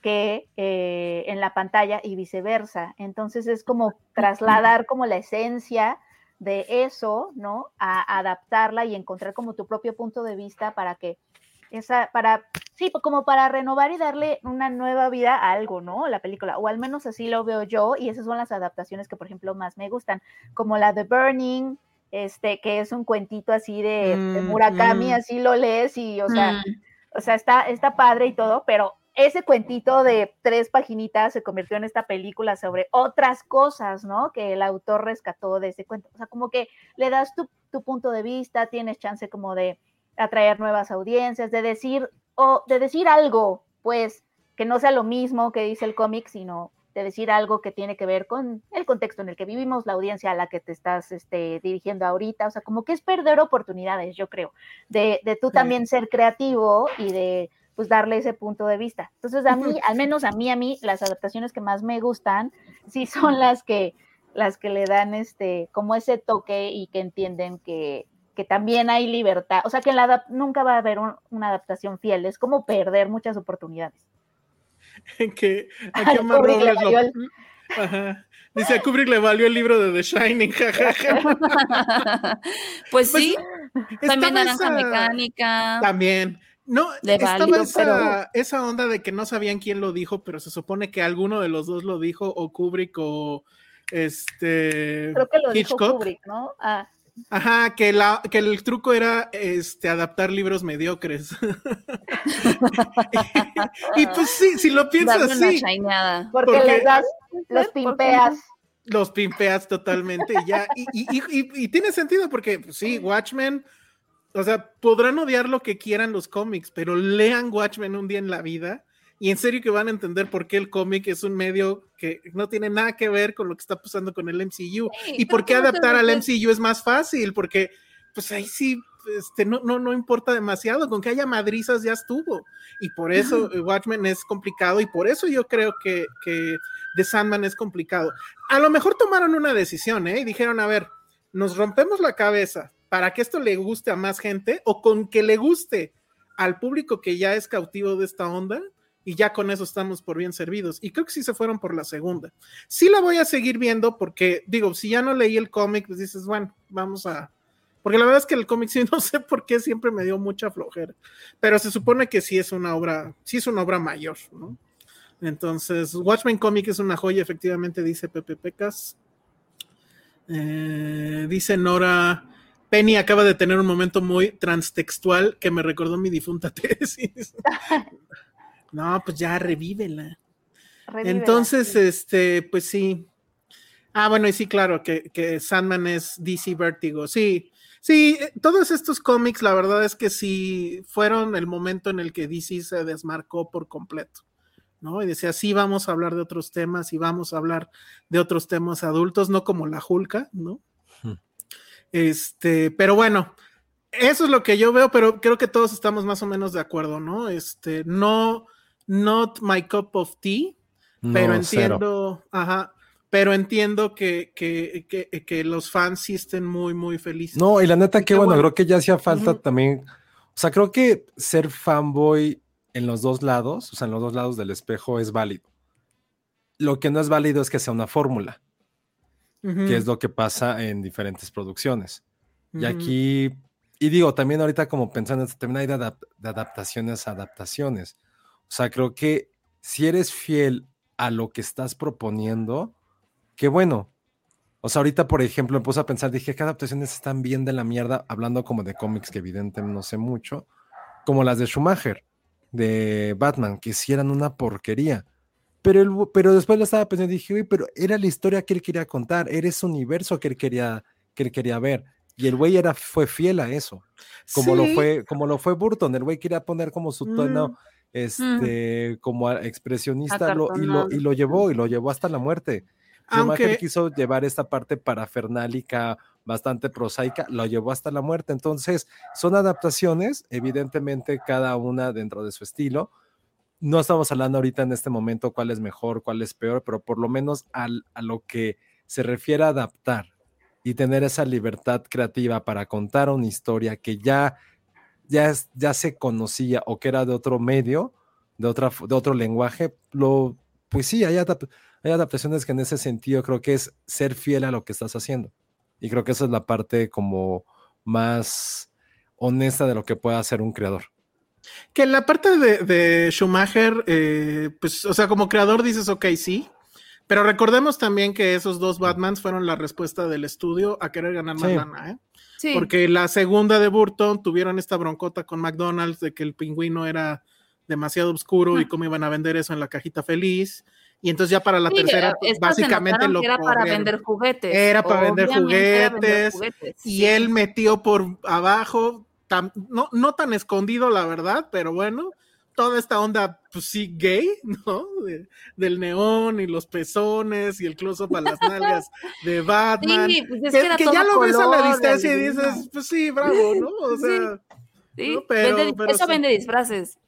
sí, al final termina. Oye, pero lo que ha estado cagado de eso que he visto como esos memes es de, güey, o sea, ¿por qué Batman quiere detener al güey que, que quiere enfriar al planeta y a la mujer que quiere llenarlo de, de vida Ya vegetal? sé, todo mal. O Ya, sea. ¿cuál-. ¿has visto, has visto el meme, Josué, como de tenía que ser un vato blanco millonario. Sí, exacto. O sea, de hecho, o sea, creo que solamente la, la, ve, la vi en el cine muy de niño. Creo que nunca más la he vuelto a ver. O sea, 97 creo. Ni siquiera me acuerdo por qué eran malos. O sea, ¿cuál era? O sea, ¿qué Era, querían? era porque el señor Freeze, o sea, es que ni siquiera era como, como que era malo, digamos que estaba un poco desorientado en la vida, porque era un doctor que se le enfermó su esposa y necesitaba como, como estaba experimentando con cosas frías porque necesitaba ciertos cristales para encontrar pues el suero que la iba a salvar y en uno de estos experimentos se cae como a este tanque de agua helada y se convierte en Doctor Freeze, pero entonces como que un poquito se desquicia en esta búsqueda de este último cristal que le va a ayudar a salvar a su esposa. O sea, siento que es de esas cosas que, de nuevo, se podían resolver si tan solo hablaran y dialogaran, y entonces Batman Claro. hubiera dicho, No, "Ah, o sí, que, o que te ayudo". aceptara el destino. O que aceptara el destino. Sí, justo no, no aceptó el destino, o sea, no aceptó la muerte de su, de su esposa, tenía que ir a terapia, no lo hizo, se cayó al tanque. Y, y la señora de las, de las plantas, lo que pasó fue que O señora sea, señora de las plantas. se, se desquició un poco. Yo sí, podría hacer eso sin problemas. Totalmente me siento identificada con la señora de las plantas, porque me encantaba además su guarida, no sé si te acuerdas, Ay, que era sí, una guarida era como un vivero gigante, Exacto. precioso. Patricia ella se estaría sentaba como ahí, no una- mames. O sea, se convirtieron en lo que juraron odiar de niñas.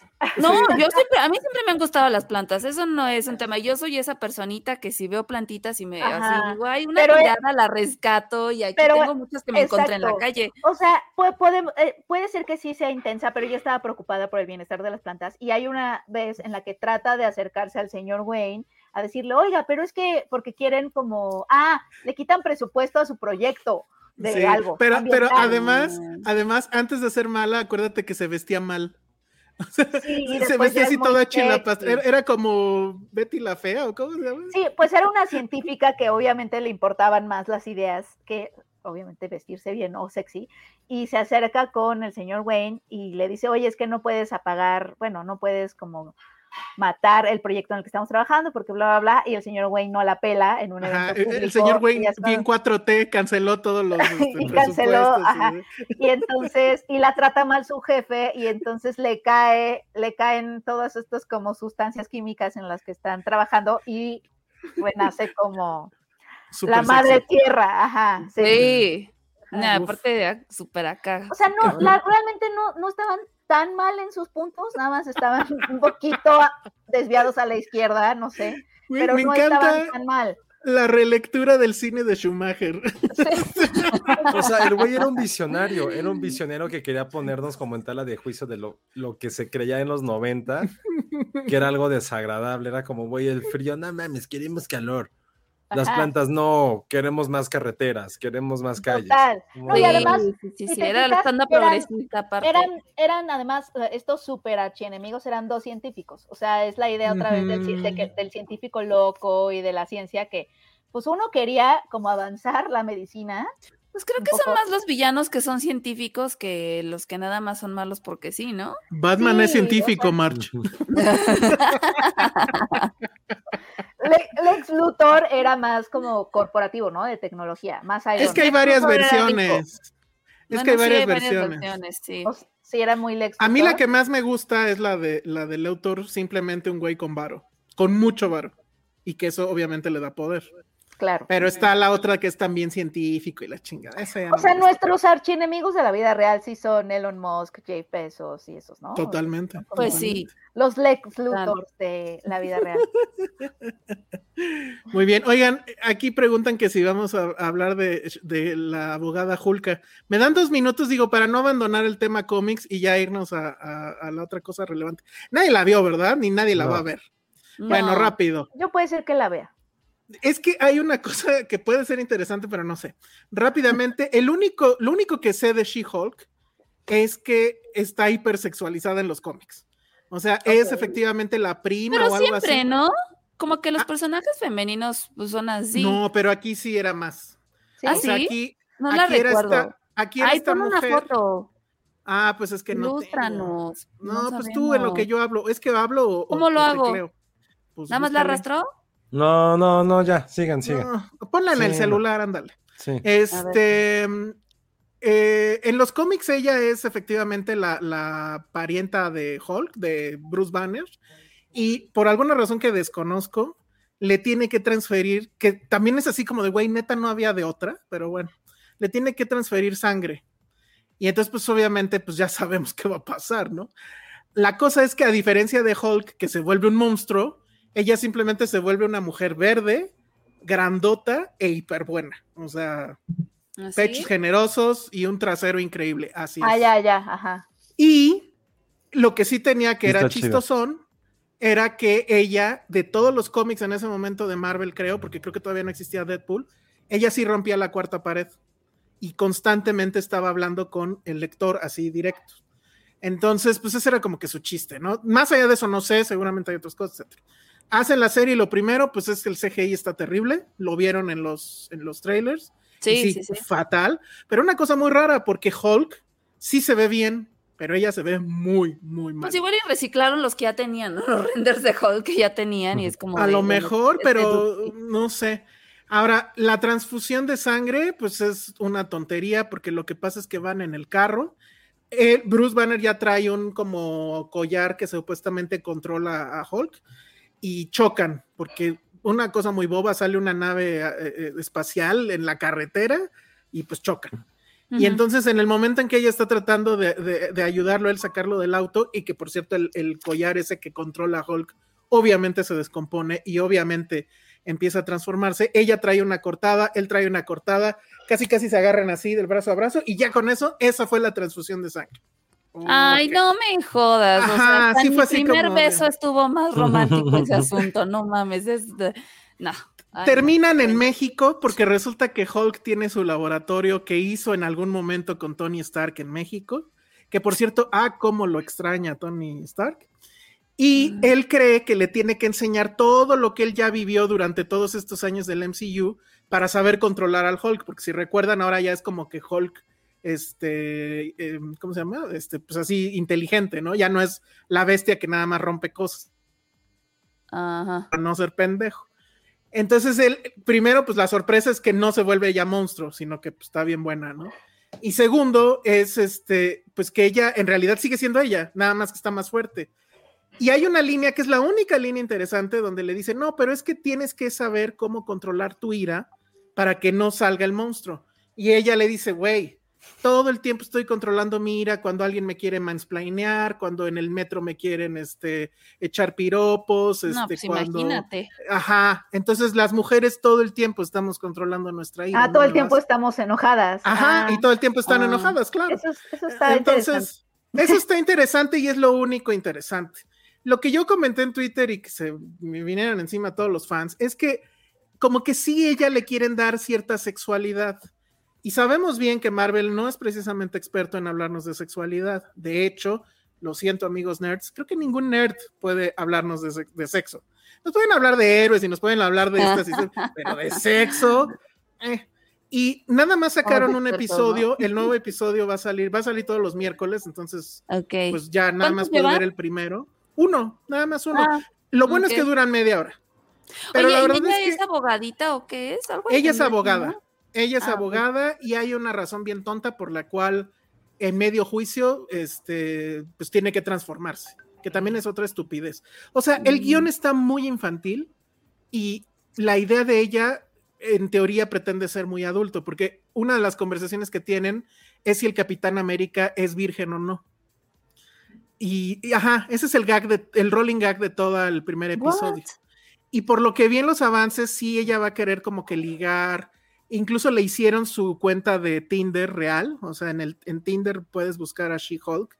Y ahí está. O sea, sí quiere deitear y sí quiere tener sexo, etc. Pero toda la trama, la verdad es que está súper, súper de niño. O sea, muy, muy, muy infantil. Entonces a mí sí me saca mucho de onda cuál, qué es lo que quieren hacer realmente. El primer episodio, pues la verdad es que fue así como que me. Y pues a ver qué pasa. Excepto esa línea, porque esa línea creo que sí fue afortunada.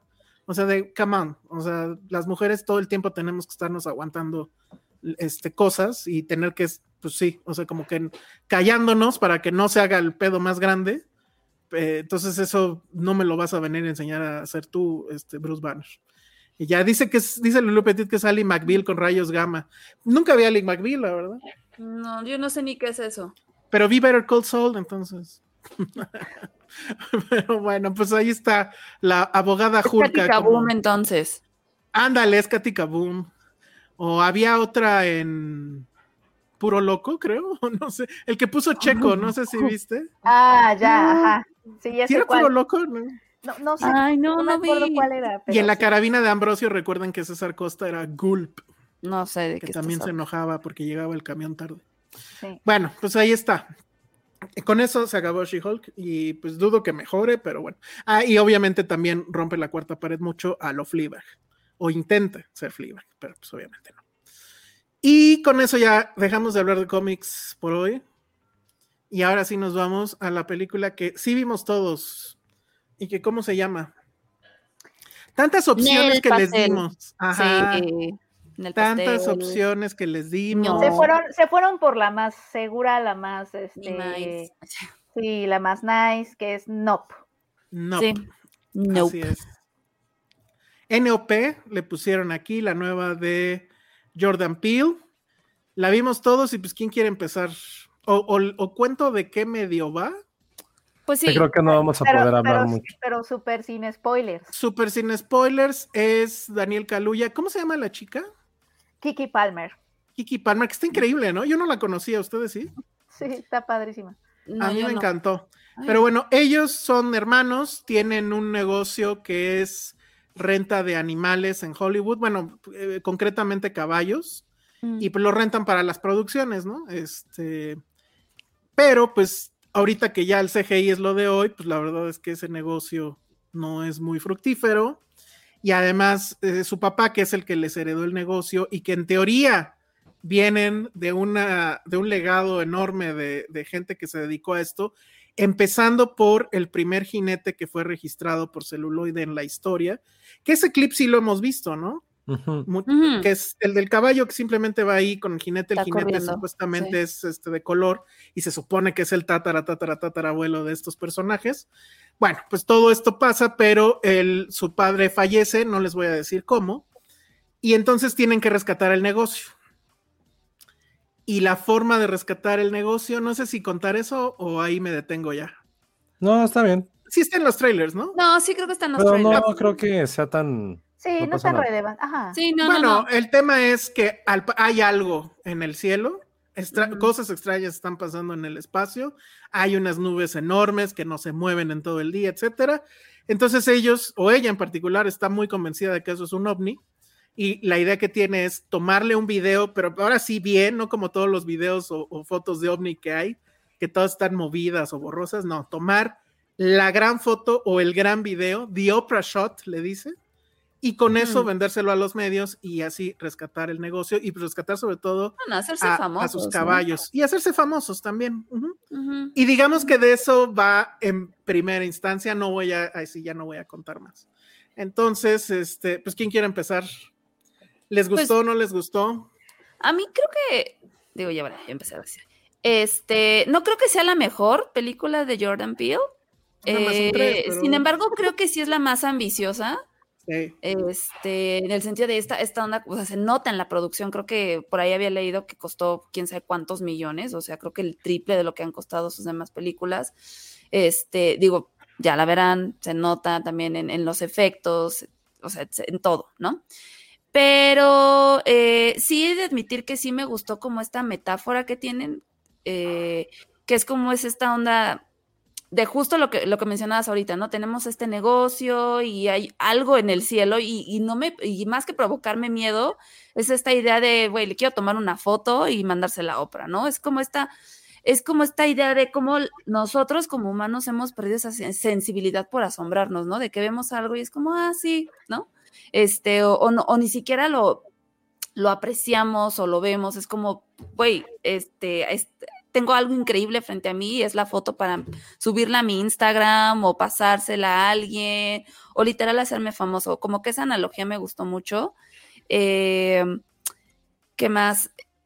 Creo que también, este, como esa mezcla que tiene él siempre como del género de, como sí un poco de terror, pero aquí como que tiene una onda muy dramática, cómica, pero con western, fue lo que también dije, ah, está interesante. Sin embargo, no sé, o sea, como que no logré conectar yo al 100% con la película, no me, no me atrapó tanto, o sea, no la volvería a ver, sinceramente.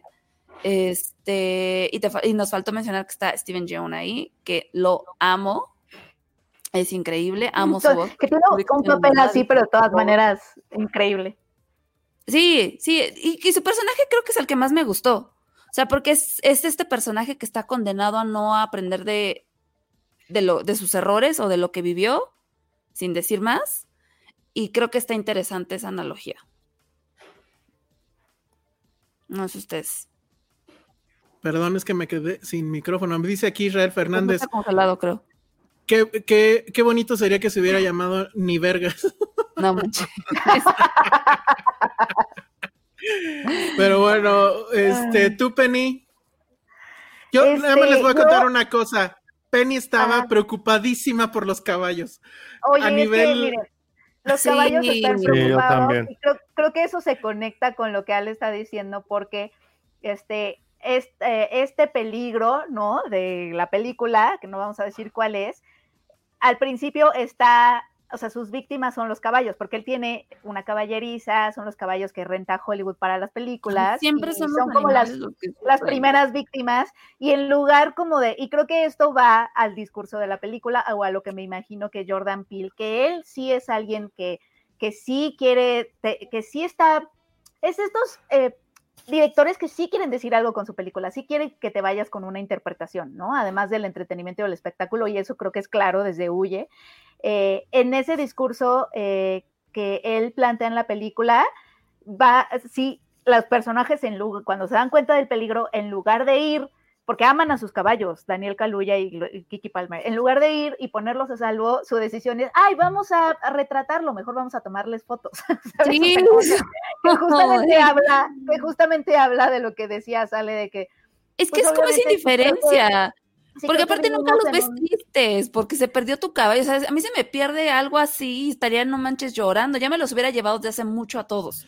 Exacto, hay, hay, como más interés, o sea, en capturarlo, ¿no? Y habla de, nos habla de cómo somos nosotros, de cualquier cosa sorprendente o mágica o hermosa o choqueante que veamos, lo primero que hacemos es que agarrar el celular y tratar de, pues, fotografiarlo y de tener o de apropiarte de esa cosa de cierta forma, ¿no? Y es en lo primero que los personajes piensan. Y creo que por ahí va el discurso de la película o lo que este Jordan Peele quiere decir en este momento. Sí, que hemos, que, hemos perdido el sentido de maravillarnos, inclusive con el cine, ¿no? Que también por ahí tiene algo que ver con cine. O sea, pero me gusta que en la película medio lo logran y no, o sea, sin dar más spoilers. Y esto también es parte del discurso, ¿no? Que hay cosas que nada más se van a quedar como en tu cabeza y, que nada más vas a poder presenciar tú, porque también hay una cosa ahí del quehacer cinematográfico, de la tecnología, de toda la tecnología, de toda la tecnología que tenemos para grabar cualquier cosa. O sea, ¿te imaginas que ya todo es capturable, pues?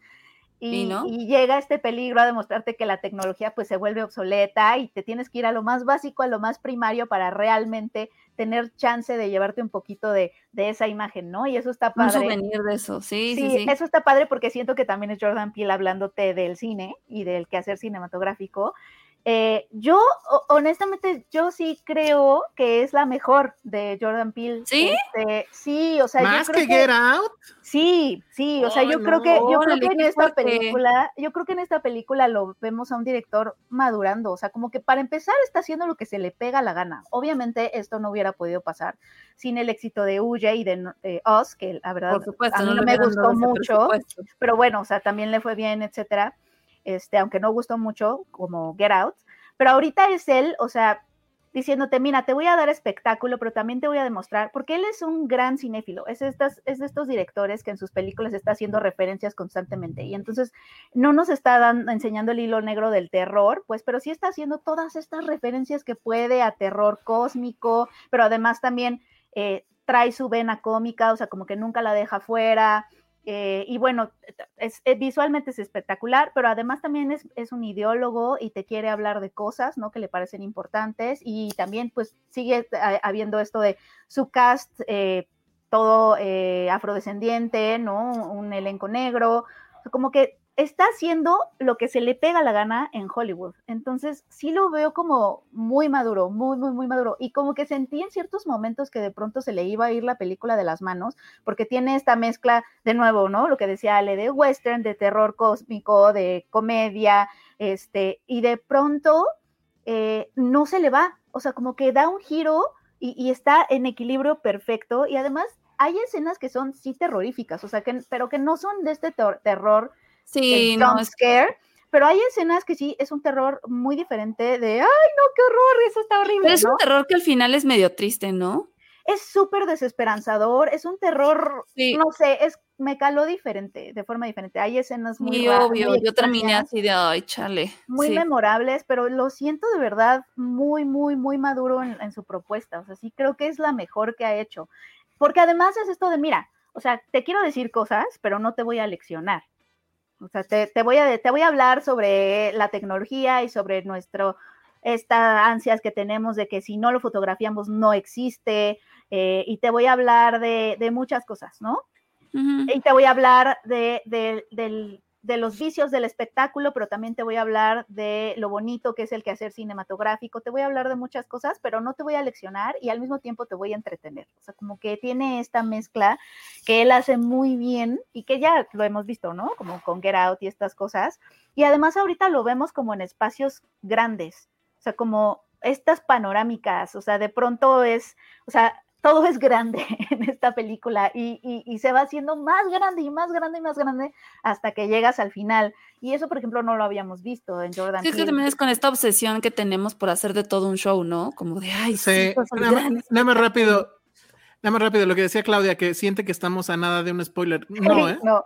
No, no, no. Es, o sea, no, porque la, sí. la, lo que pasa es que la película lo que tiene es que. Bueno, sí, sí hay un spoiler muy grande. Estaba pensando así de, güey, pues se sabe que son ovnis. Sí hay un spoiler. Sí, justo, pero no justo vamos a decir es el- cuál es ni Y eso es, cómo. eso es la cosa más maravillosa de la película, justo esa. Sí, sí.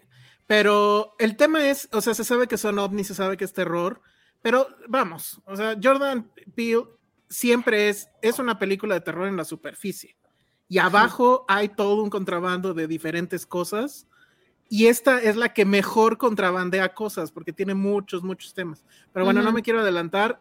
No sé si ya acabaste, perdón, te interrumpí, Penny. No, no, ya, o sea, O- creo que, creo que ya. O sea, No a estoy ver, de acuerdo está con que sea la mejor. Yo Sí es sí, mi número dos. No está Sí es mal, mi número pero- dos. Sí es mi número dos. No, Y está muy ya Bueno, es que también Oz es bastante malita.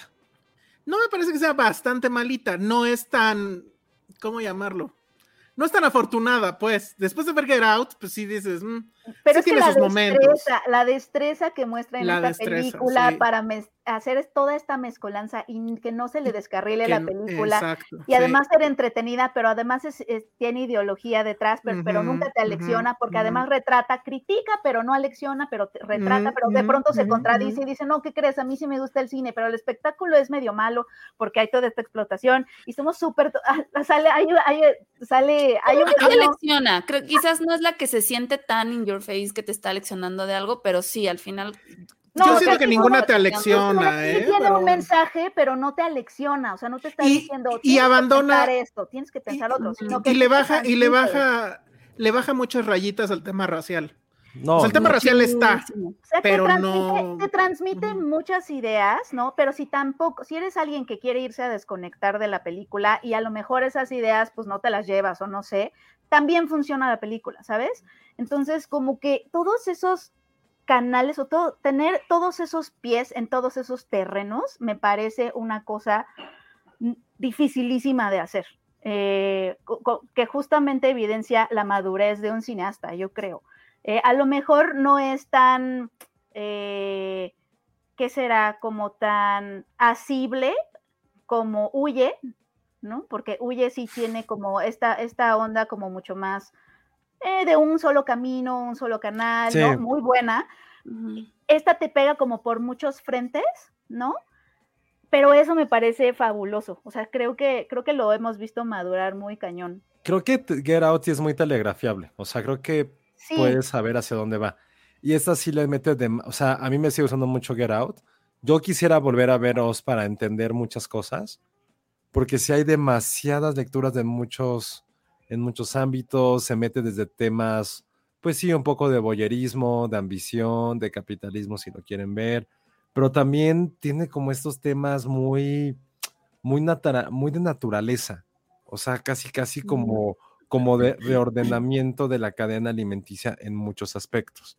Así de, va a haber algo, hay algo superior siempre a nosotros Ah, sí, claro. que puede ser Dios, puede ser algo filosófico, algo físico, no vamos a decir qué, pero siempre hay algo superior a nosotros que nos da mucho miedo como humanidad. Siempre nos da miedo estar nosotros ser, tener la medalla de plata. Y creo que la película lo retrata desde una historia paralela que cuenta el personaje de Stephen John. Hay una historia como, como paralela que se ve que sí es una... es que hay muchísimas cosas, hay tantas cosas en Es eso, película. a mí, a mí eso fue lo no que más... nunca. Como me gustó, o sea, es que sí quisiera dar este spoiler, pero No, no. no, no, no, no. puedo. No, no, no. no. Pero Ya, ya, ya. Hasta, hasta en cierto momento sentí que la película, Lo vamos a lograr. Sí, no, no, sí, que, sí. que la, que la película pudo haber sido vista de cierta forma, y no quiero dar el spoiler y no quiero decir mucho, pero No, pero sí sido decir como de un, qué forma, haber sido como un, cierto, como un cierto documental de Nat Geo. Ok. O sea, Lo dices por un personaje. Lo quiero decir la próxima semana, ¿por qué? Por un momento dije, güey, pues es que cuando vemos otros documentales de Nat Geo, es como no estamos pensando realmente lo que está pasando con los animales o con la naturaleza. Y solo Ujú. somos espectadores de, güey, sí, a huevo, queremos ver el morbo, que es lo que mucho tiene que ver con la película también. Es el, el morbo. El morbo y el creernos, insisto, la raza superior en muchas cosas, de cómo manejamos al- a, muchos animales que salen ahí, cómo estamos Ujú. manejando la naturaleza, cómo nos estamos manejando nosotros mismos como familia también. Y hay dos o tres escenas que lo ponen mucho en contexto. Pero, miren, para que ya no meternos mucho en la trama, sino más bien como en la narrativa, Ey, pues también pudieras, o sea, si es una película que mezcla lo mejor de Spielberg también. Que siempre Jordan Peele nunca se ha querido poner como ese Spielberg, porque eso lo hizo Shyamalan y vimos la mierda en la que se convirtió en muchas cosas. Claro, no quieres que te digan, no quieres que te pase Pero esa como es la Shyamalan película "El- más el Spielberg que tiene". Spielberg", Y tú, O sea, es un poco tiburón, un poco encuentros cercanos del tercer Hasta tipo. Jurassic Park podría ser. También tiene como, sí, sí, sí, tenía cosas de Jurassic Park completamente. Es la película más Spielberg que tiene Jordan Peele. Pero tiene esta crítica también como a Spielberg en el sentido de. Creo que hay un. Creo que en, en- en YouTube hay un corte de todos los personajes de Spielberg que siempre están haciendo esto. Que es lo mismo que están haciendo los personajes que tiene de fondo Josué. Y no sé si recuerdan que hay un asunto de no bajen la mirada. Que eso es como, como la crítica hacia lo de Spielberg, ¿no? Que eso también Sí, me es- encantó. Es lo, di- es lo diferente, es que tiene tantas cosas, o sea, Sí. sí, sí, sí tienes, o sea, para sobrevivir un poco tienes que bajar la mirada. Ajá. Sí, sí. Este, y eso está, hay Está- muchas cosas, muchas cosas, o sea, hay cosas de cine, hay cosas de raza, hay cosas de espectáculo, cosas de explotación animal, este, y de género, ¿no? Él se ve que ha hecho su tarea en el género y bueno, eso ya lo, lo sabemos de él, ¿no? Que es un cinéfilo absoluto y que eso se puede ver en sus películas, ¿no? Y hace referencia aquí, y hace referencia allá, referencias a Kira, este, o sea, y todo eso en una película que nunca se le va de las manos y que tiene un equilibrio fino, fino, fino, fino. Y, y que además sí te lleva a ese lugar en donde tienes esta toma de, ah, sí, ¿sabes? Como de, Sí. que- ah, ajá. sí, ¡woo! Bueno, ya eso sí, hay una, sí hubo una escena que sí me, me cagué para adentro, ¿eh? Sí, Ay, o sea, toda la secuencia final. es una escena que, no, o sea, de, de miedo, Josué, hablas sí, de, de- sí, que me que dije, también- no mames, yo no también mames. está espantoso, porque además, creo Ay, que, creo no- que ya no sé vamos cuál. a decir cuál, pero es como muy. que subvierte la idea que tienes de esas situaciones. O sea, como que. No sé cuál que- estamos diciendo. Yo A tengo dos. estoy diciendo Yo una que que es medio claustrofóbica. Sí, creo que yo coincido con la de Penny. Sí. Ah, no, yo la de un Mm. granero. Ah, no, ah, claro. Ah, esa bueno, no, sí. buena. Puta, ¿Quién no, la el del granero sí fue así de puta, sí, Le sí agarré la mano a José así de. Esa Sí, es sí, muy sí buena. sentí a, a Es Dios medio ahí. Es muy buena. Yo estoy hablando de una que es como medio claustrofóbica. Pero la claustrofóbica que la sí sentí- dije, nunca había pensado de esa forma en esa situación. O sea, como que obviamente la representación de esa situación que no voy a decir siempre ha sido muy diferente en Porque no hemos estado en esa situación y es muy raro que un. O sea, imagínate qué tiene que pasar para que estés en esa La que situación. dicen de esta, de esta claustrofobia tiene que ver mucho con el color rosa. Ajá. Ah, ok. Ah, esa a mí me no la había parece, pensado, me parece la una cosa, o sea, Es la que verdad, sí es. Creo muy que es. ingeniosa. Más bien es entre más la piensas y te pones en el papel de si te da un. No sé qué. O sea, es como un. Sí, a mí sí me dio un- mucho estrés. Sí, sí. no, Que por cierto, regalamos pases y eh, nuestros amigos la van a ver mañana, mañana miércoles. No, bueno, algunos eran el miércoles y otros eran. Este, a mí la verdad es que me encantó. Lo que más me buena. gustó es los, los, este, el contrabando, todo lo que ya han dicho. La parte que más me gustó de ese contrabando, porque bueno, la película habla sobre la explotación de los animales por el show. Este habla sobre todo lo que hace la gente efectivamente para volverse famosa. Pero hay una parte que para mí, eso es creo de lo que más, o sea, no es todo de lo que habla la película, pero es la que más me llegó. Y es este asunto del análogo contra lo digital. Y que incluso la, las, bueno, se supone que es la, bueno, no se supone, es la primera película de terror filmada en IMAX. no la pude ver en IMAX, ya la vi dos veces y sí quiero verla en IMAX. O sea, sí creo que es una película que vale mucho la pena volver a ver. Órale. O sea, no quédense nada más con la primera impresión, vayan a la segunda y van a Ay, descubrir muchas Yo otras sí cosas. Quiero verla por segunda vez. Creo que sí hay muchas cosas que, que son parte de la narrativa de, del llegar al punto final, pero que sí involucra pues, distintas cosas, ¿no? O sea, esta parte de lo análogo con lo digital. Sí, entiendo, pero seguramente debe haber como otras cosas que a lo mejor no percibimos durante la... O sea, una escena que tiene que ver como con este, como parque de atracciones en el desierto. O sea, debe, hay una escena muy, muy fuerte, bueno, que es clave en la película. Tenemos a pensar, es como, por, o sea, ¿cuál es el sentido de esto? Y evidentemente ya viendo la película creo que se entiende que esos espectadores que están tratando de encontrar, insisto, para mí todo tiene que ver con esta curiosidad que tenemos a lo mejor, una curiosidad ani- animal que nos está llevando a esto que les decía que somos como parte de un documental de Nat Geo, donde, güey, pues la curiosidad y siempre lo hemos visto, la curiosidad o incluso como el no estar atento al peligro es lo que pues, realmente lleva la evolución de los animales y de nosotros. O sea, siempre que vemos estos documentales de, güey, pinche ratón, ¿por qué vas por ahí si, está, si se ve que está la madriguera? Güey, el ratón no lo sabe. Es su instinto. Y su instinto es ser estúpido y ser curioso. Y creo que tenemos, como tenemos el instinto muy cruel de querer dominar a los demás. Entonces, sí, entiendo por qué dices que hay que verla por segunda vez. Creo que yo también la quisiera ver. Y, y véanla en IMAX. alrededor. Yo creo que en IMAX debe de ser un espectáculo, sobre todo la, la segunda mitad o la secuencia final, que además sí es increíble cómo es que lo, lo arma, porque tiene todo esto, pero además sí te da una escena de acción, por así decirlo, que es muy, muy buena, que involucra muchos este, tropos que tienen que ver con el western. Y, y- y la verdad es que sí es, a mí me encantó, ¿no? O sea, la- la- ya cuando los caballos toman una, se vuelven en cierta forma protagonistas, o al menos uno de ellos, eh, me parece que es genial. Y, y la parte esta que les digo es eso, para mí es una, es una analogía o no sé cómo llamar, una metáfora sobre cómo el CGI es esta cosa enorme que te puede engullir y sin embargo tú con cosas análogas puedes este, escapar de ello y, y triunfar, ¿no? Hay un personaje que creo que eso no es spoiler porque sí sale en el tráiler, que es un director de cine un fotógrafo Un fotógrafo. que de hecho yo no sé, o sea, primero dije que era Roger Dickens, ¿no? Pero a lo mejor es el propio Hoyte van Eh, yo, Hoytema. yo, yo pensé que era Hoyte Van Hoytema porque hasta su nombre se parece, que porque era algo como de Holsten. Holsten. Sí, yo- Ajá. a mí se me desfiguró como un Herzog.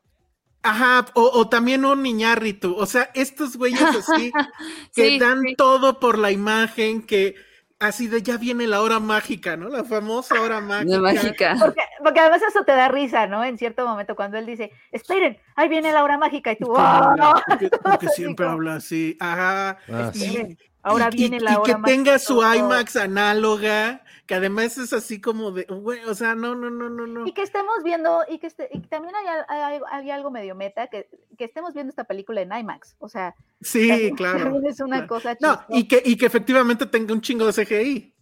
Sí, pero, pues, pero, pero creo que justo el mensaje es ese, o sea, hay esa paradoja, o sea, el, el CGI nos está engullendo, pero pues todavía habemos quienes hacen la resistencia con una camarita así de, Ajá. este, de casi casi de, de- de mano ¿Y unos lugar- caballos, ¿no?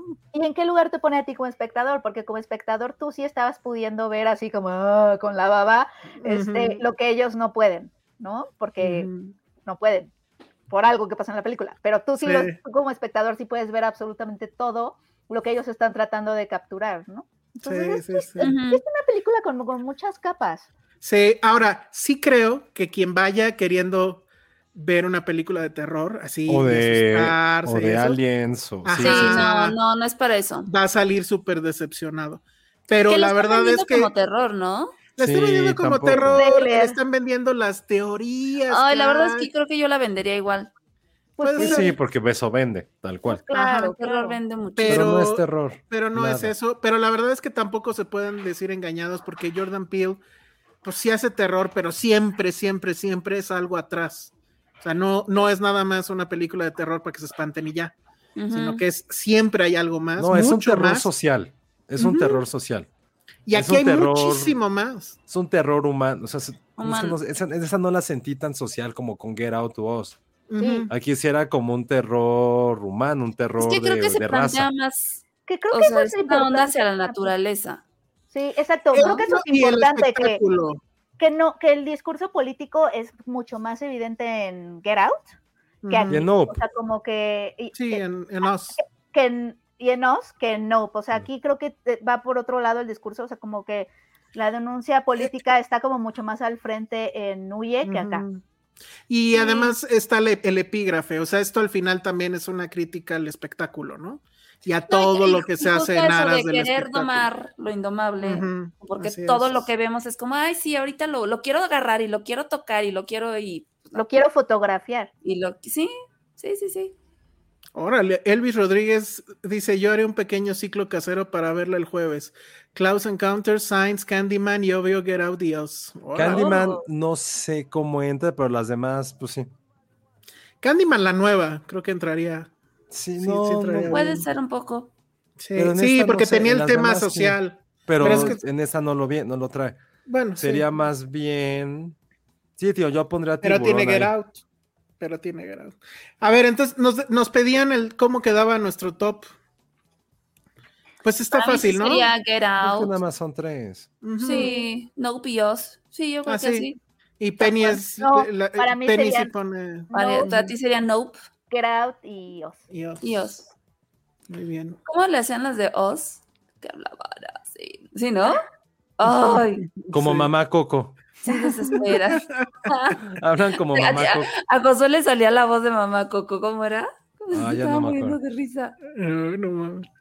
Dice, hablen del guiño de la playera de Zapata. ¡Ah, sí! Pero Ay. es porque la playera es de Rage Against the Machine. De hecho, ah, esta es otra cosa que está padre. Sí, el streetwear que se que sale en la película, sí está muy cabrón. Pinche Jordan Peele se agarró diseñadores y marcas de streetwear, pero medio de lujo para vestir ¿Ah, a sus sí? personajes. Sí, sí, sí. No, pero a mí me encantó el- el- la playera de Zapata, que digo, sea de Street o lo que sea, el, el- cameo de Zapata, porque además creo que sí tiene que ver algo, y eso sí no puedo explicarlo, con lo que está arriba. Pero no voy a decir nada más, porque sí es muy gracioso eso en cierta forma. Sí te lo dije a ti, ¿no, Penny? Creo que sí. Sí, entonces sí, sí, sí está padre eso. Y su playera de, ¿qué era? De... The Rage Against the Machine. No, pero tiene otro, que es la de Crew, pero ¿de qué Ah, película sí. era? Ah, Ay, The no me Scorpion. King. De Scorpion King. Porque se supone que había rentado caballos para The Scorpion Para King. Scorpion King, sí. Está muy chido eso. Todas esas referencias. Y creo que sí tiene razón Ana Fox. La próxima semana sí es con spoiler. Sí, si quieren, sí. Sí, pues tiene Es que- que sí es demasiado spoiler. Es que se les, es un spoiler muy fuerte. Pero. Hay uno, ajá, hay uno que es como. No, es que es el, No, es el que spoiler que cambia todo. spoiler, Ajá. Sí. Que cambia todo. Que al principio lo dije y fue como, ay, qué pendejada. O dije, güey, pues. Pero pues tiene todo el sentido con. Les digo, Sí. con esa es mi analogía favorita de somos espectadores de.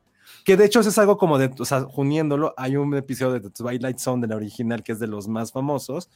En la cual, pues, este.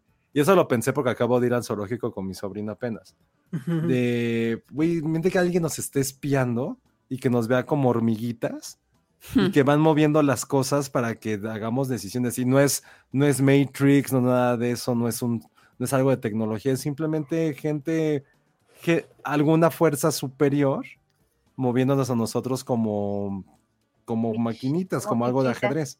Entonces, eso fue para mí, pero ya cuando descubren ese spoiler, bueno, ese giro de tuerca es cuando, es cuando yo fue lo que más disfruté al final.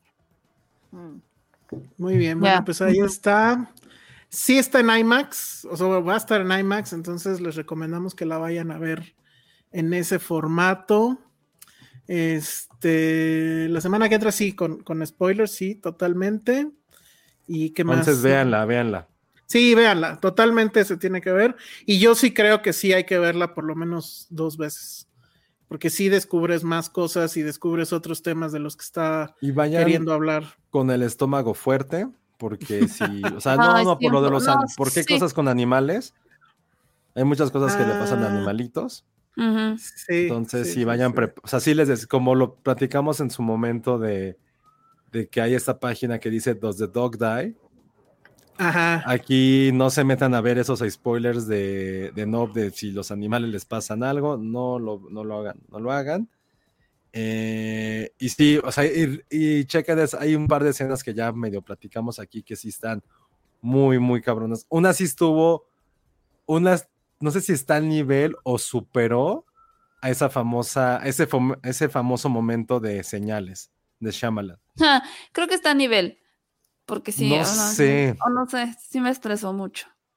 No sé, creo Pero que es esta me que- espantó más.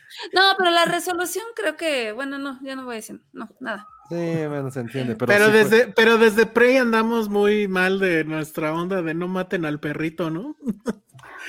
no maten al perrito, no me- maten al no con Que caballito. los animales no sufran, o sea, porque siempre los he visto como los más inocentes de todo. Lo no que acaba de decir Fer Rosas es correcto. Y vayan con sus eyes. que sí, creo que sí hicieron promoción. Sí, Sí. este, hicieron la nube. Sí. Con Ah, ice, sí, Con ice, con ice guau. azul.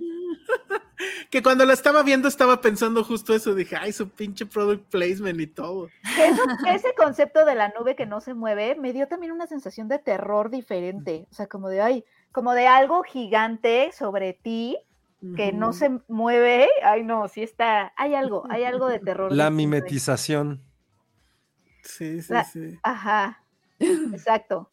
No, muy y- y de- primitivo ese pedo también. Está muy primitivo. y de esta es que creo que creo que es eso creo que en esta película como que sí toca fibras muy primitivas de, de miedos Sí. de, de miedos muy primarios o sea esta onda de tener algo sobre ti enorme e in- ta- o sea muy muy grande sí es como sí te da cierto miedo es un miedo distinto.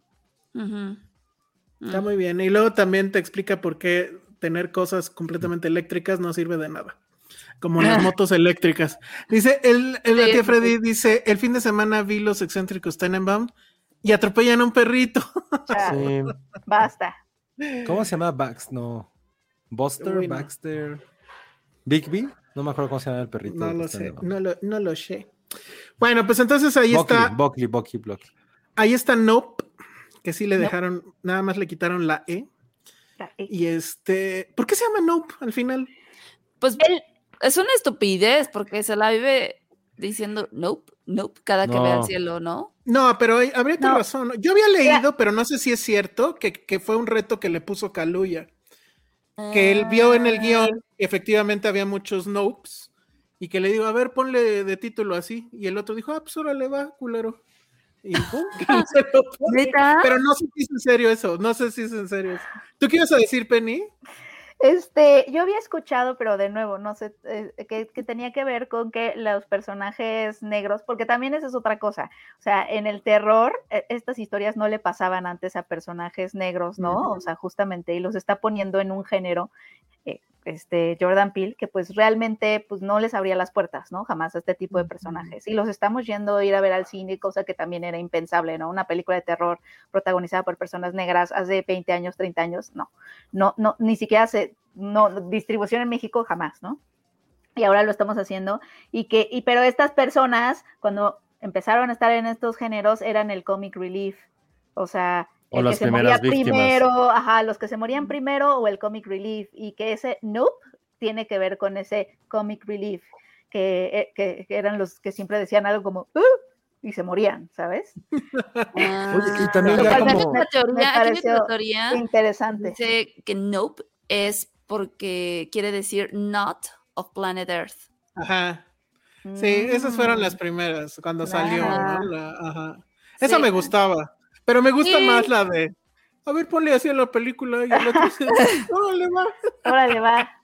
Por puro No. reto. No, y Ajá, también creo que algo que va a sonar ya como también ñoño es que está padre que por fin haya como, ok, no es un western tal cual, pero sí está muy ubicado en, y tiene muchas referencias al cine del viejo este, Totalmente. por probablemente las dos razas junto con los latinos o mexicanos que realmente construyeron el oeste. O sea, la mayoría y los primeros vaqueros eran mexicanos o eran negros. Y quienes realmente llevaron la civilización a, ese, a esos terrenos donde Estados Unidos no había llegado o no se había amplificado, pues fue todo, fueron todos los asiáticos que construyeron el ferrocarril. Entonces, ellos realmente fueron la mano de obra durante este siglo XIX, eran todos los que vienen de China, de Corea, de Japón, no tanto, pero eran sobre todo chinos de Taiwán, chinos, Taiwán, este, que pues, llegaban evidentemente por el Pacífico, se quedaban en la costa oeste y empezaron a poner todo lo de los trenes. Entonces creo que está bueno también que por fin se les da como ese lugar a estas dos razas que prácticamente, insisto, construyeron el viejo oeste, bueno, el oeste de Estados Unidos. Y, y, la verdad es que también me encantó que, bueno, Kaluya siempre tiene esta forma de actuar medio parca, ¿no? En todas sus películas es así. Pero aquí queda tan bien. O sea, creo que hasta queda mejor que en Get Out. Y cuando hay un momento donde sí se va a subir un caballo y, se vuelve western todo el tema, sí casi aplaudes. O sea, a mí me encantó esa parte. Y creo que también ahí se avienta otro nope, que es así como el, de rematar, ¿no? Este, y si se puede volver una frase de las mejores frases de películas, tal vez. Ajá. Pero sí, no, muy bien, muy, muy, muy bien. La recomendamos mucho. Entonces sí hubiera estado chido que le hubieran puesto ni mergas. Ni mergas, sí. Así que viendo el cine, no, ni madres. Ni, madres, ni madres. Merga, no, no, ni mergas. Sí, o sea, sí. Sí, es como un not gonna happen, ¿no? Algo así. Bueno, pues este, ¿algo de más que quieran hablar o pasamos a los regalitos? Regalos. Regalos. Fíjense que la gente de Mattel bien buena onda. Nos Yo la quiero. Nos mandó una muñeca como estas, que son de esta este, serie que se llama Barbie Signature. Qué bonito. Que es, pues obviamente es de David Bowie. Miren ahí, voy a intentar hacer un close-up, pero es que refleja mucho. Refleja la. Pero sí, pero sí se ve más o menos. Ahí se ve más o menos. En redes, ¿no? Ya está, ya, están las fotos en redes. Ah, ok. Y la idea es que obviamente, digo, es una gran pieza de colección. Cañón. Entonces, este, sí va a ser un poco complicado que se la ganen. Ahorita vamos a decir la, primera pregunta para los que nos están escuchando en vivo. Después, en el podcast en audio, en, los extras, vamos a poner una segunda pregunta. Y después, o sea, sí, lo siento, va a ser como rally. Vamos a hacer otra pregunta en TikTok, que de hecho vamos a hacer un TikTok con la colección de Barbies de Patty. Y este, la, la, cuestión, o sea, la regla es, no vayan a empezar a mandar las preguntas conforme van saliendo. Al final, en la última pregunta es cuando les vamos a decir a dónde deben de mandar sus respuestas y con qué subject, si es que es por mail, seguramente va a ser por mail. Y, bueno, entonces la primera pregunta es, y digo, ya la mostré, no la voy a volver a mostrar, es para ganarse esta muñeca de Barbie Signature de David Bowie, cortesía de Mattel. Muchas gracias a la gente de Mattel que nos envió esto, es que nos digan a qué canción y a qué álbum hace referencia el outfit que trae la muñeca. Necesito que me digan qué álbum, qué ah, canción y de qué año es. Álbum, canción y año que hace referencia al outfit que trae la muñeca. Entonces, eso, guárdenlo ahorita en un papelito, anótenlo y no manden nada porque viene la segunda pregunta al final de este podcast en su versión de audio. ¿vale? Entonces, bueno, ahí está. Y la otra cosa que sí quiero compartirla, a ver si me sale, porque siempre aquí compartir me, hago bolas, es esta bonita imagen que nos mandó Lulu Petit, mm. que está increíble. No sé si se está viendo en pantalla. ah, ya, sí se está viendo. que somos nosotros en versión Mafalda. ¿Dónde hace estas cosas? No me acuerdo por qué salió ese tema el podcast pasado. No lo recuerdo. Salió por lo de los Doctor Simis y dijiste que este, y luego de ah, ahí nos fuimos con lo de AMLO y dijiste que estaba muy, este, muy mafaldeado el muñequito de AMLO y que, y tú pediste que alguien nos hiciera como mafalda. Y pues ahí está, Se, cumplió totalmente. ¿cómo, haces estas cosas, Lulu Petidos? ¿En dónde? Eh, o sea, Lulu es diseñadora, no tengo la menor idea. Lulu es un misterio para todos. Exactamente. Llevamos años. ¿O hay alguna app que te haga personaje de Mafalda? No, no creo. Una vez le pregunté, una vez le pregunté porque recordarán que no es la primera vez que lo hace. Y no, que según esto lo, lo hace en su tablet, o sea. Pero No, Lulu bueno, eres toda una artista. Eh, Lulu es un personaje misterioso y enigmático. Sí, cañona. Así es. Entonces, estoy yo como Manolito con mi playera de, Ghostbusters. Está Ale, que ese sí me encantó, su playera de Diamond Con su y su- carta de amor. con su carta de amor. Mira, ahí está Lulu Lulu. Petit diciendo que las una hace carta en de un amor. iPad. Eres Eso una sí. artista. absoluta. Eres una Me artista. encantó Ale, que está súper feliz. Aparte, sí, Está súper feliz. feliz con su carta de amor. con su carta de Está, amor. está Penny con su poncho, obvio, pero si se fijan bien, Tengo ya mi trae ahí su anillo. Y bueno, y además, como que Penny es Mafalda, ¿no? Y Ale, pues es Ale, porque no creo le quedaría ser Susanita tal vez, pero no, porque no quiere tener hijitos, que yo sepa. Y creo yo que Josué es como Felipe, Que trae sus tenis, obviamente, sus sneakers de colección o whatever, Y su Y su playera, playera de, de- de y la paella que dice dónde ir, CEO. Entonces, este, está eres el increíble. único, el único que no tienes lentes, Elsa. Sí, ya creo que ya Ay, debería, sé, ¿verdad? todos. Sí. Pues ahora que vaya con el No, oculista, pues sí, a ver si no me lleva una sorpresa. No, disfruta tu, tu vista 2020. Sí, disfruta. No creo ya que esté en 2020 justo, pero bueno, sí, creo que ya tengo que ver eso. Pero bueno, muchas gracias a, a Lulu increíble, Petit. muchas gracias. Está Ay, sí, muy, muy, muy está, increíble. muy, está muy padre. Dice Lulu que las hace en una iPad. Sí, Está, Está cañona. impresionante lo que haces. Estás cañona. estás gracias. muy, muy cañona. O sea, Sí. Ahora queremos unas de. Ay, ya tú. la pone a chambear cada semana, ¿no? Sí, Pues no. sí, no manches. Pero bueno, pues ahí está. Entonces, creo que eso es todo. Recuerden, ya di la, la pregunta para ganarse la Barbie de David Bowie. Y vamos a seguir así. O sea, estén pendientes en el podcast, tanto en este que es en, en vivo como en el, en el de audio y en nuestra cuenta de, de TikTok, donde vamos a dar también una, una pregunta. ¿Y qué más? Pues creo que nada más, ¿va? Sí. Mm, sí. Perfecto. Entonces, vámonos, Penny, redes sociales. Penny Oliva, arroba Penny Oliva.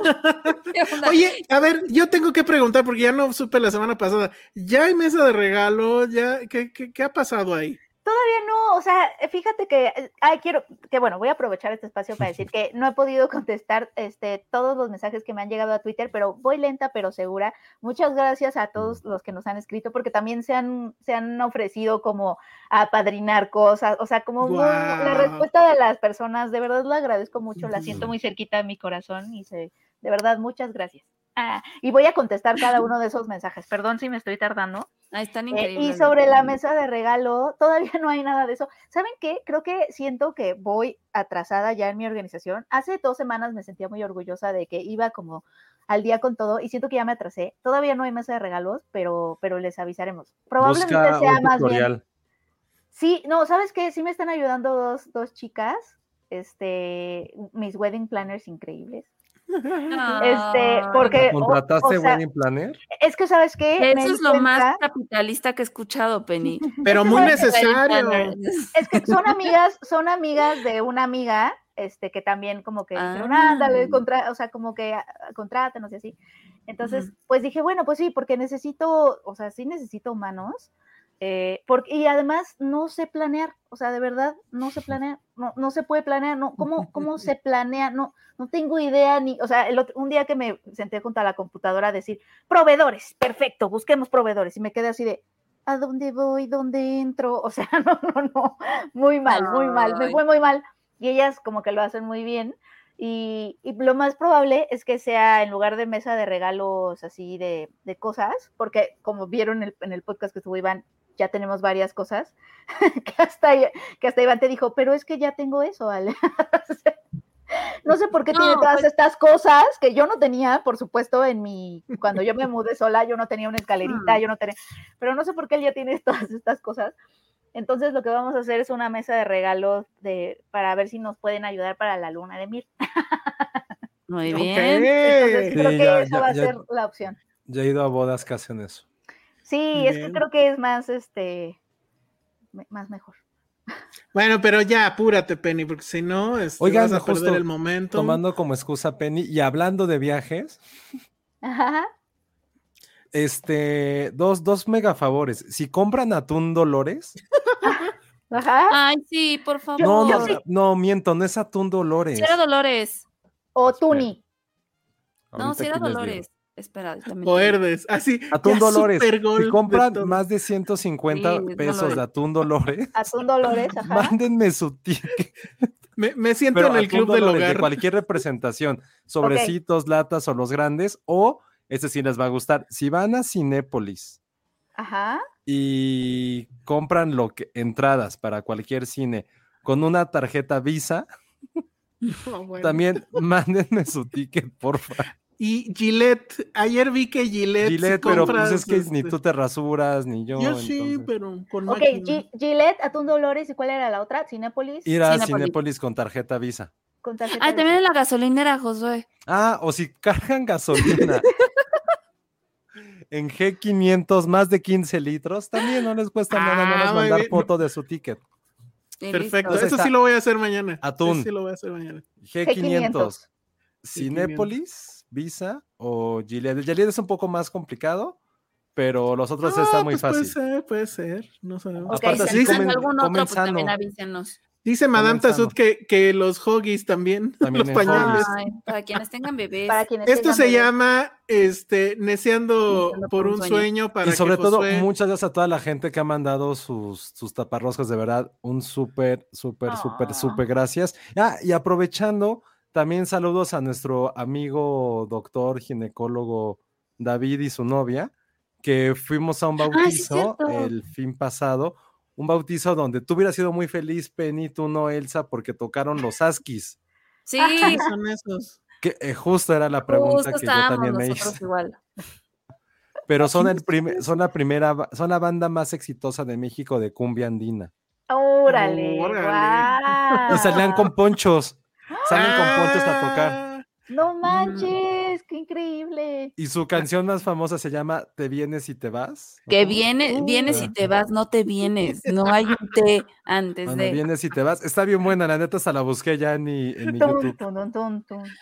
Ah, Ok. bueno, Ya Entonces, para este, la boda, Penny. Entonces, este, no, este chico David y su novia, que ambos son doctores que se hacen cosas relevantes en este mundo, eh, se acercaron a nosotros, eh, fueron, estuvo muy, muy chido ese momento. Les mandan saludos, obviamente, también a, Mm, a qué ustedes dos y que pues, les recomendemos más series de doctores porque pues al final creo que su ego es tan grande que sí les gusta verse reflejado también en series. Esa era una pregunta que teníamos, ¿se acuerdan? Que, que si sí te gustaría ver cosas de doctores. Nuestro que ami- Sí, dice que sí les gusta. Sí, les, les mama. Entonces, Sí, va. que fueron Ah, muy súper. felices. Y David, con- escríbeme, porque David es fan de One Piece.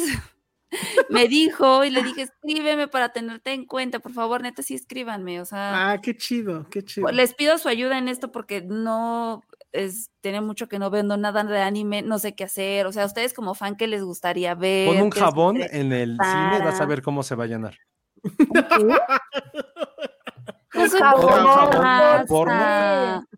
Porno. Porno o jabón y vas a ver cómo se va a No, llenar. no, Josué, no. Qué grosero. Muy bien, ya, todos Este nuestros es el fans de momento anime. de partir. Ay, Sí, no todos había, se fueron por tu no culpa. Tampoco es que hubiera muchos. Pues los, No los sabes. potencialmente fans ya valió. Oye, pues que está buenísimo. A mí, a mí me cae muy bien cuando estás en algo y de repente se acercan y te dicen, ah, yo escucho Filmsteria. Ay, sí, Sí, y aparte padre. estaba comiendo un tamal. Entonces yo así de qué, qué pasó, o sea, porque si no, sí estaba como Yo no fui. Estaba muy en mi teta, eh, sí, muy tetardo ese día, entonces, pero no, muchas gracias por, sí, si se pueden acercar a nosotros, no, no, no cobramos, no somos mala onda, nada más nos espantan, No, pero no, de verdad, muchas gracias por esos comentarios que, que nos dan, qué bueno que está sí súper. les podemos ayudar, porque fue lo que nos dijo, o sea, que estaba bien chido que, pues, güey, está en chinga, o sea, guardias y así que nos escucha y que Mm, hacemos que se la pase mejor en sus guardias ahí, como Grey's Anatomy. Y si les pregunto, ya si hay mucho sexo entre los doctores, y pues que sí, sí hay. ah, Entonces, O sea, no hemos dicho nada que no, No. sea veraz. entonces qué bueno que dijimos lo de Grey's Anatomy, porque pues sí, así, así la viven, Así entonces, es la vida. pues qué padre. que, que en un, un episodio vengan y nos platiquen sus historias. ¿Y, y qué tantas cosas de... Hay que hacer como esos videos red, en donde Andrea. les pones, les pones escenas de doctores y ellos te dicen sus comentarios. Sí. Está buenísimo. Oigan, por cierto, cámara que ahora no dejaron superchats, ¿eh? Excepto la tía Freddy, que es bien aplicada y que siempre nos deja un superchat. Saludos y se cuidan. Extrañé el licuachisme. ¿Qué pasó con el licuachisme? Ay, culpa de Jaime Rosales. Ay, claro, siempre. Porque Lo voy a- estábamos- A ver, Didi. No, ya, ya teníamos todo planeado porque planeamos el encuentro de Norsuizo y Patterson. Pero el tema es que sí. Jaime se levantó muy, muy, muy, muy mal, o sea, no podía ni siquiera hablar. Entonces tenía, teníamos este temor de, no manches, otra vez COVID. Pero no, ya se hizo Ah. prueba y no, pero sí está, sí está un poco mal. O sea, es Nada por más eso está que no sé- viejo ya. Entonces, Ay, pero le cuesta trabajo hablarse, o sea, sí trae pero- una mega infección entonces, en la ah, garganta. no es COVID. No, no es COVID. Ah. No es la Jaime del, la del mono no tampoco puedo es. ni hablar. La de la viruela del mono. La viruela la como del los mono. Habla como los deos ahora. los dedos. Como Sí. Nana Coco. Sí, fue por eso, amigos, pero Mm. ya le- les avisamos estos días, nos tenemos que poner de acuerdo porque pues, se desconfiguró todo para encontrar un día en donde todos podamos. Claro. Muy bien. Pero Dice Alex Juárez, yo quiero pedirle un autógrafo a José en unos tenis. Ay, güey. Órale. Está muy bien. Estaría cabrón. Bueno, pues entonces ahora sí ya vámonos. Este, entonces ya apúrate con esa lista de regalos, Penny. Sí, ya. ¿Ya hay vestido o todavía no? el, regalo sería la luna de miel. ¿Mandé? Bueno, sí, pero pues la financiación, ¿dónde, ¿dónde se deposita o qué? Este, No, es por si hay- experiencias, más como depositando en algo que ellos ponen. Ajá. Ah, buenísimo. sí. Oye, ¿y ¿ya hay vestido o todavía no? Uy, estoy en eso. Está muy difícil. Ah, muy es, complicado. sí, claro, eso, O sea, eso es lo que sí deberías de estar filmando, Penny. Sí, Hacer el reality. Es que No, pensé- porque es sorpresa. es sorpresa. Yo pensé que la, que en la primera tienda a la que fui ya había encontrado The One y luego fui a otra y dije, no. Y luego fui a otra y dije, no. Y todo se puso muy complicado porque había muchos finalistas. Me encanta digo- cómo ya sucumbiste frente al capitalismo. Sí, sí, No, es que, ¿sabes qué? No hay, no hay forma de tener este ritual. O sea, es lo que me ponía una podescucha como de, es que sí, sí te cuestionas frente a estos rituales y sí reflexionas como de, ay, no, sí necesitaré el ritual o no. Pero pues, o sea, luego te, luego dices, ay, Ya estás tengo- ahí, Penny. Ay, ya, pero ni ya te estás ahí, ya déjate ir. No, ya Sí, me- ya. me- No, a ver, que, que de, Penny investigue cómo se casaban en Polonia en los 60 Ay, no. o cómo son las bodas en comunidades ¿Cómo- rurales. cómo- ¿no? ¿Cómo se casó Marx? cómo se casó Marx, exactamente. Maldita sea, ojalá pudiera No. El capitalismo es chido. Tiene, tiene cosas bien padres. sí. Ya, Sí. embrace it. Lo que me está permitiendo la fiesta es tener fiesta un loco para Mira, compartir con El capitalismo tiene tenis chingones, tiene muñecas chingones, vestidos bonitos. O sea, revelémonos en donde podamos. Exacto, muy bien. Bueno, pues entonces ahora sí ya vámonos, sale redes sociales. Arroba Ale Kazagi. Muy bien, Estén Josué. pendientes de One Piece. Arroba. Josué Corro, recuerden Atún, Dolores, Cinépolis Visa y gasolina G500 más de 15 Puta. litros. Ojalá nos patrocinan, ojalá eso fueran Ojalá patrocinaran el menciones. viaje. Sí, carajo. Este, recuerden que estamos regalando esta muñeca de, de David Bowie, cortesía de Mattel. Y estén pendientes de las siguientes preguntas y vayan a ver Nope, de preferencia en IMAX. Nos vemos. Adiós.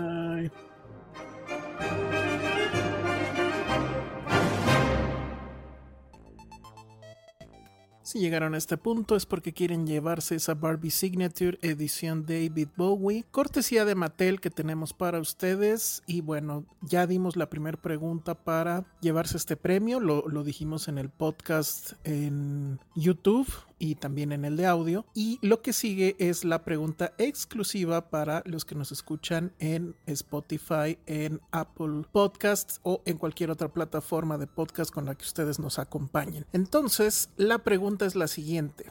Esta muñeca, esta edición de, de David Bowie, tiene un traje muy peculiar. Si no saben cuál es, van a tener que ver el video en YouTube que es en el momento en donde muestro a la muñeca para que vean del qué traje estoy hablando. Obviamente está basado en un traje que David Bowie usó en algún momento de su vida y la pregunta entonces es ¿quién diseñó ese traje icónico como básicamente toda la ropa de David Bowie, pero este en especial es un traje muy muy llamativo. Entonces, bueno, nada más necesito que me respondan quién es el diseñador del traje original que usaba David Bowie y que es el mismo que utiliza esta muñeca Barbie Signature edición David Bowie. Recuerden que van a ser tres preguntas. La primera pregunta la dimos durante el podcast, la segunda pregunta es esta que están ustedes escuchando. La tercera la vamos a develar en la semana que entra en un TikTok. Entonces tienen que ir a nuestra cuenta de TikTok, suscribirse y estar muy pendientes porque en algún momento de la semana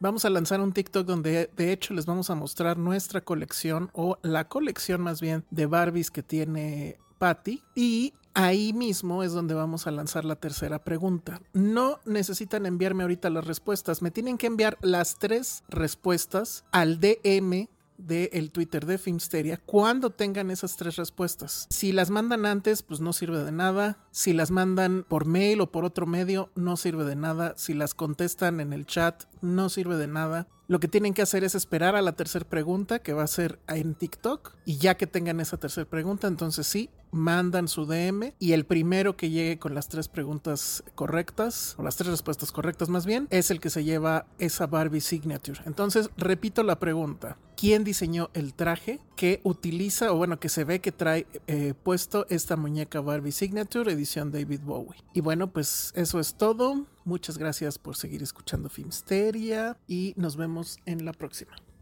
Dixo Exile. Network.